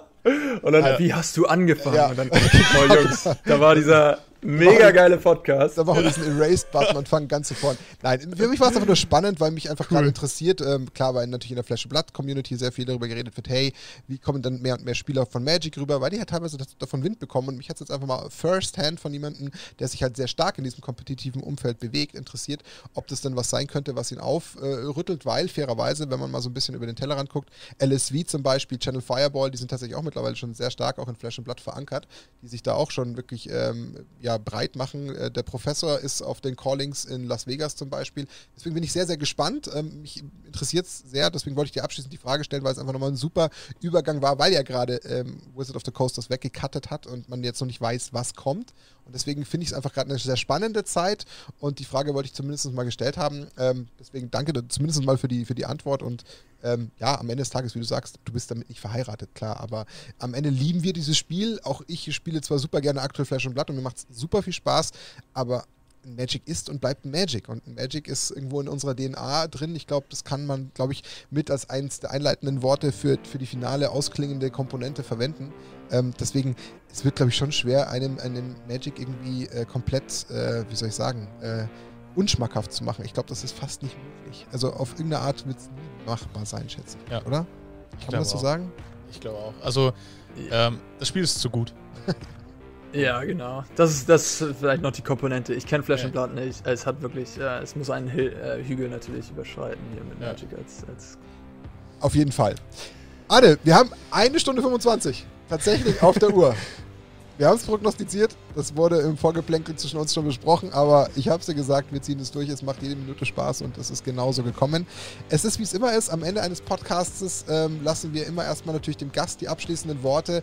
Du darfst jetzt einfach nochmal alles äh, raushauen, was dir vielleicht noch so in den Sinn kommt, egal was. Äh, nimm dir ein oder zwei oder drei Minuten, äh, gib einfach nochmal ein bisschen was von dir.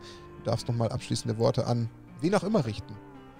Äh, ja, vielen Dank erstmal an dich äh, für diese Psychoanalyse. Ich werde mir da auch nochmal Gedanken drüber machen heute, äh, wenn ich mich ins Bettchen lege. Ähm, das ist äh, sehr, sehr gutes Reflexionsmaterial gewesen. Ähm, ja, ich, ich hatte eine wunderschöne Zeit hier bei euch. Was abschließende Worte? Ich ich fand es super cool, mal in, äh, in die anderen Bereiche oder in die Vergangenheit äh, so reinzutauchen mal wieder und, äh, und Spaß zu haben und, und drüber zu lachen über die Traumata und was das war. Es hat mir wirklich eine mega Freude gemacht, die, die Art und Weise, wie ihr äh, das Interview hier geführt habt und äh, ähm, gerne wieder und äh, ja, was soll ich sagen? Ich, ich, ich mache weiter mit Magic, ihr seht mich in zwei Monaten bei den Worlds, ich gebe mein Bestes. Ähm, ich freue mich da zu sein und, und gegen die Besten der Welt anzutreten. Das ist eine absolute Ehre, die einem vielleicht nicht mal so schnell wieder äh, zuteil wird. Und äh, ja, ich, ich, streame viel, ich mache Coaching. Ähm, falls ihr jetzt nicht auschecken wollt. Da ist ein Piece, was wir vergessen haben. Das haben wir vergessen. Da wollten wir eigentlich auch drüber Da wollten wir auch noch drüber sprechen. Verdammt. Aber ah, damn. Das kriegen wir Da müssen wir einfach nochmal ein Interview machen. Es hilft nichts, Arne. Da müssen wir nochmal drüber reden. Wir hatten es uns eigentlich notiert. Ah, ja. holen wir nach. Kriegen wir hin. Aber da, okay. danke, ich wollte dich nicht abschneiden, entschuldige, aber es kam gerade. Nein, nein, ich war, ich, Kopf das kam Coaching. Alles gut, alles gut. Äh, ja, genau. Ähm, ja, das, that's okay. me. Ich, ich versuche mich am Content Creator. Ich kann jetzt viel mehr Zeit investieren, natürlich noch mehr in Magic mit, mit dem, mit dem Polster. Und ich, ich bin, ich bin äh, voller Freude. Voller Vorfreude schaue ich in die Zukunft. Cool. Dani. Ja, also erstmal vielen Dank, ähm, dass du dir die Zeit genommen hast. Und es war, es hat auch mir einen mega Spaß gemacht, ähm, dir deine Story an, anzuhören und auch, dass du so Einblicke ge gegeben hast in die Gefühlswelten. In, ich konnte es nachfühlen. Äh, ich hätte jetzt selber Bock, äh, mehr äh, gefühlt, wenn es welche geben würde, PPTQs zu spielen. Absolut. ähm, auf jeden Fall, das hat mega Spaß gemacht. Wir packen natürlich all deine Infos, Links, deine Channels alle in die, in die Beschreibung rein ähm, damit User von uns das ähm, finden. Und ja, ich werde zuschauen im Oktober, ähm, wenn du irgendwo auch im Twitch irgendwie Schweinchen als Emoji siehst. Das sind wir. Das ist der ähm, Schweinchen-Support. Dann, dann kriegst du unseren Schweinchen-Support. Ähm, mega sympathisches Interview. Ich wünsche dir, ich gönne dir alles, was du erreicht hast. Und ähm, ja, vielleicht, ich würde mich freuen, wenn man sich vielleicht auf den einen anderen Grand Prix auch wieder seht, vielleicht nicht an Tag 2, weil den werde ich nicht schaffen. Aber. Ähm, naja, sehen kannst du ihn ja. Sehen schon. Sehen nicht. können wir uns dann. Genau. War, war mir ein Fest. Absolut. Dann äh, auch von meiner Seite ganz ehrlich, ähm, ein super sympathischer Mensch insgesamt. Das ist genau das, wofür wir es machen. Es hat sich bestätigt.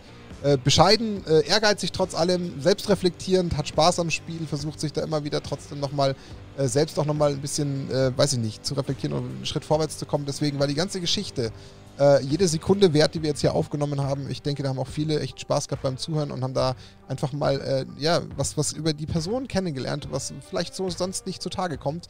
Deswegen hat sich glaube ich, allein dafür definitiv gelohnt. Ähm, wie es Dani sagt, man gönnt dir alles, was du bis jetzt erreicht hast, weil du das mit, mit sehr viel Mühe und Liebe und, und Leidenschaft erreicht hast. Und genau deswegen schauen wir voller Vorfreude auf den Oktober. Und äh, wir drücken dir alle Daumen, dass du da das einfach vielleicht nochmal bestätigst.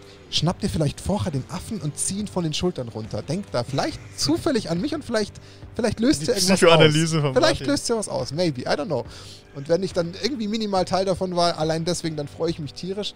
Aber ähm, wir hoffen, dass du natürlich da im besten Falle vielleicht einfach nochmal eine, eine weitere gigantische Platzierung äh, erreichst. Ähm, momentan bist du der Fokus der deutschen Szene. Wir freuen uns, dass wir mit dir darüber sprechen durften. Und ähm, ja, am Ende des Tages schauen wir im Oktober einfach mal, was da so passiert. Und dann schauen wir natürlich, wie dein Weg sich entwickelt. Wir freuen uns, wenn wir mit dir ein bisschen in Kontakt bleiben dürfen. Und ähm, dann schauen wir mal, wo es Arne Huschenbeet hinzieht. Ob das vielleicht wirklich in einem Jahr mal auch in einem anderen Spiel ist. Nobody knows. Aber jetzt sagen wir erstmal vielen, vielen lieben Dank für die ganze transparente Geschichte. Alles, was du da von dir preisgegeben hast, das hat uns einen Riesenspaß gemacht.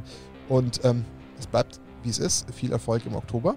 Und dann würde ich sagen, das war Nackt und Rosa, der Snapcast, Episode 42 mit Arne Huschenbeet, dem aktuellen Worlds-Teilnehmer im Oktober und auch nochmal Teilnehmer der letzten M ja, MPL, die es jetzt aktuell noch gibt. Sponsored bei Ultimate Guard übrigens. Sponsor bei Ultimate Guard, aktuell der Podcast wie immer. Unsere lieben Freunde von Ultimate Guard, Grüße gehen wieder rüber nach Herxheim. Vielen Dank, dass es euch gibt. Deswegen gibt es unter anderem uns und deswegen können wir in den nächsten Podcast gehen, der auch sehr spannend wird, denn wir Ja. haben die Frauen dabei. Nur so viel am Rande. Diesmal sind es die Frauen, die wir involvieren. Deswegen auch da wieder einschalten und wir freuen uns über alle Kommentare und wünschen euch erstmal ein schönes restliches Wochenende, denn der Podcast kam um 17 Uhr, deswegen habt ihr ihn hoffentlich Vielleicht. Wochenende genossen Genau. oder wann auch immer. Die Cool. Schweinchen sagen, eine schöne Zeit. Bis bald zusammen. Ciao, servus. servus.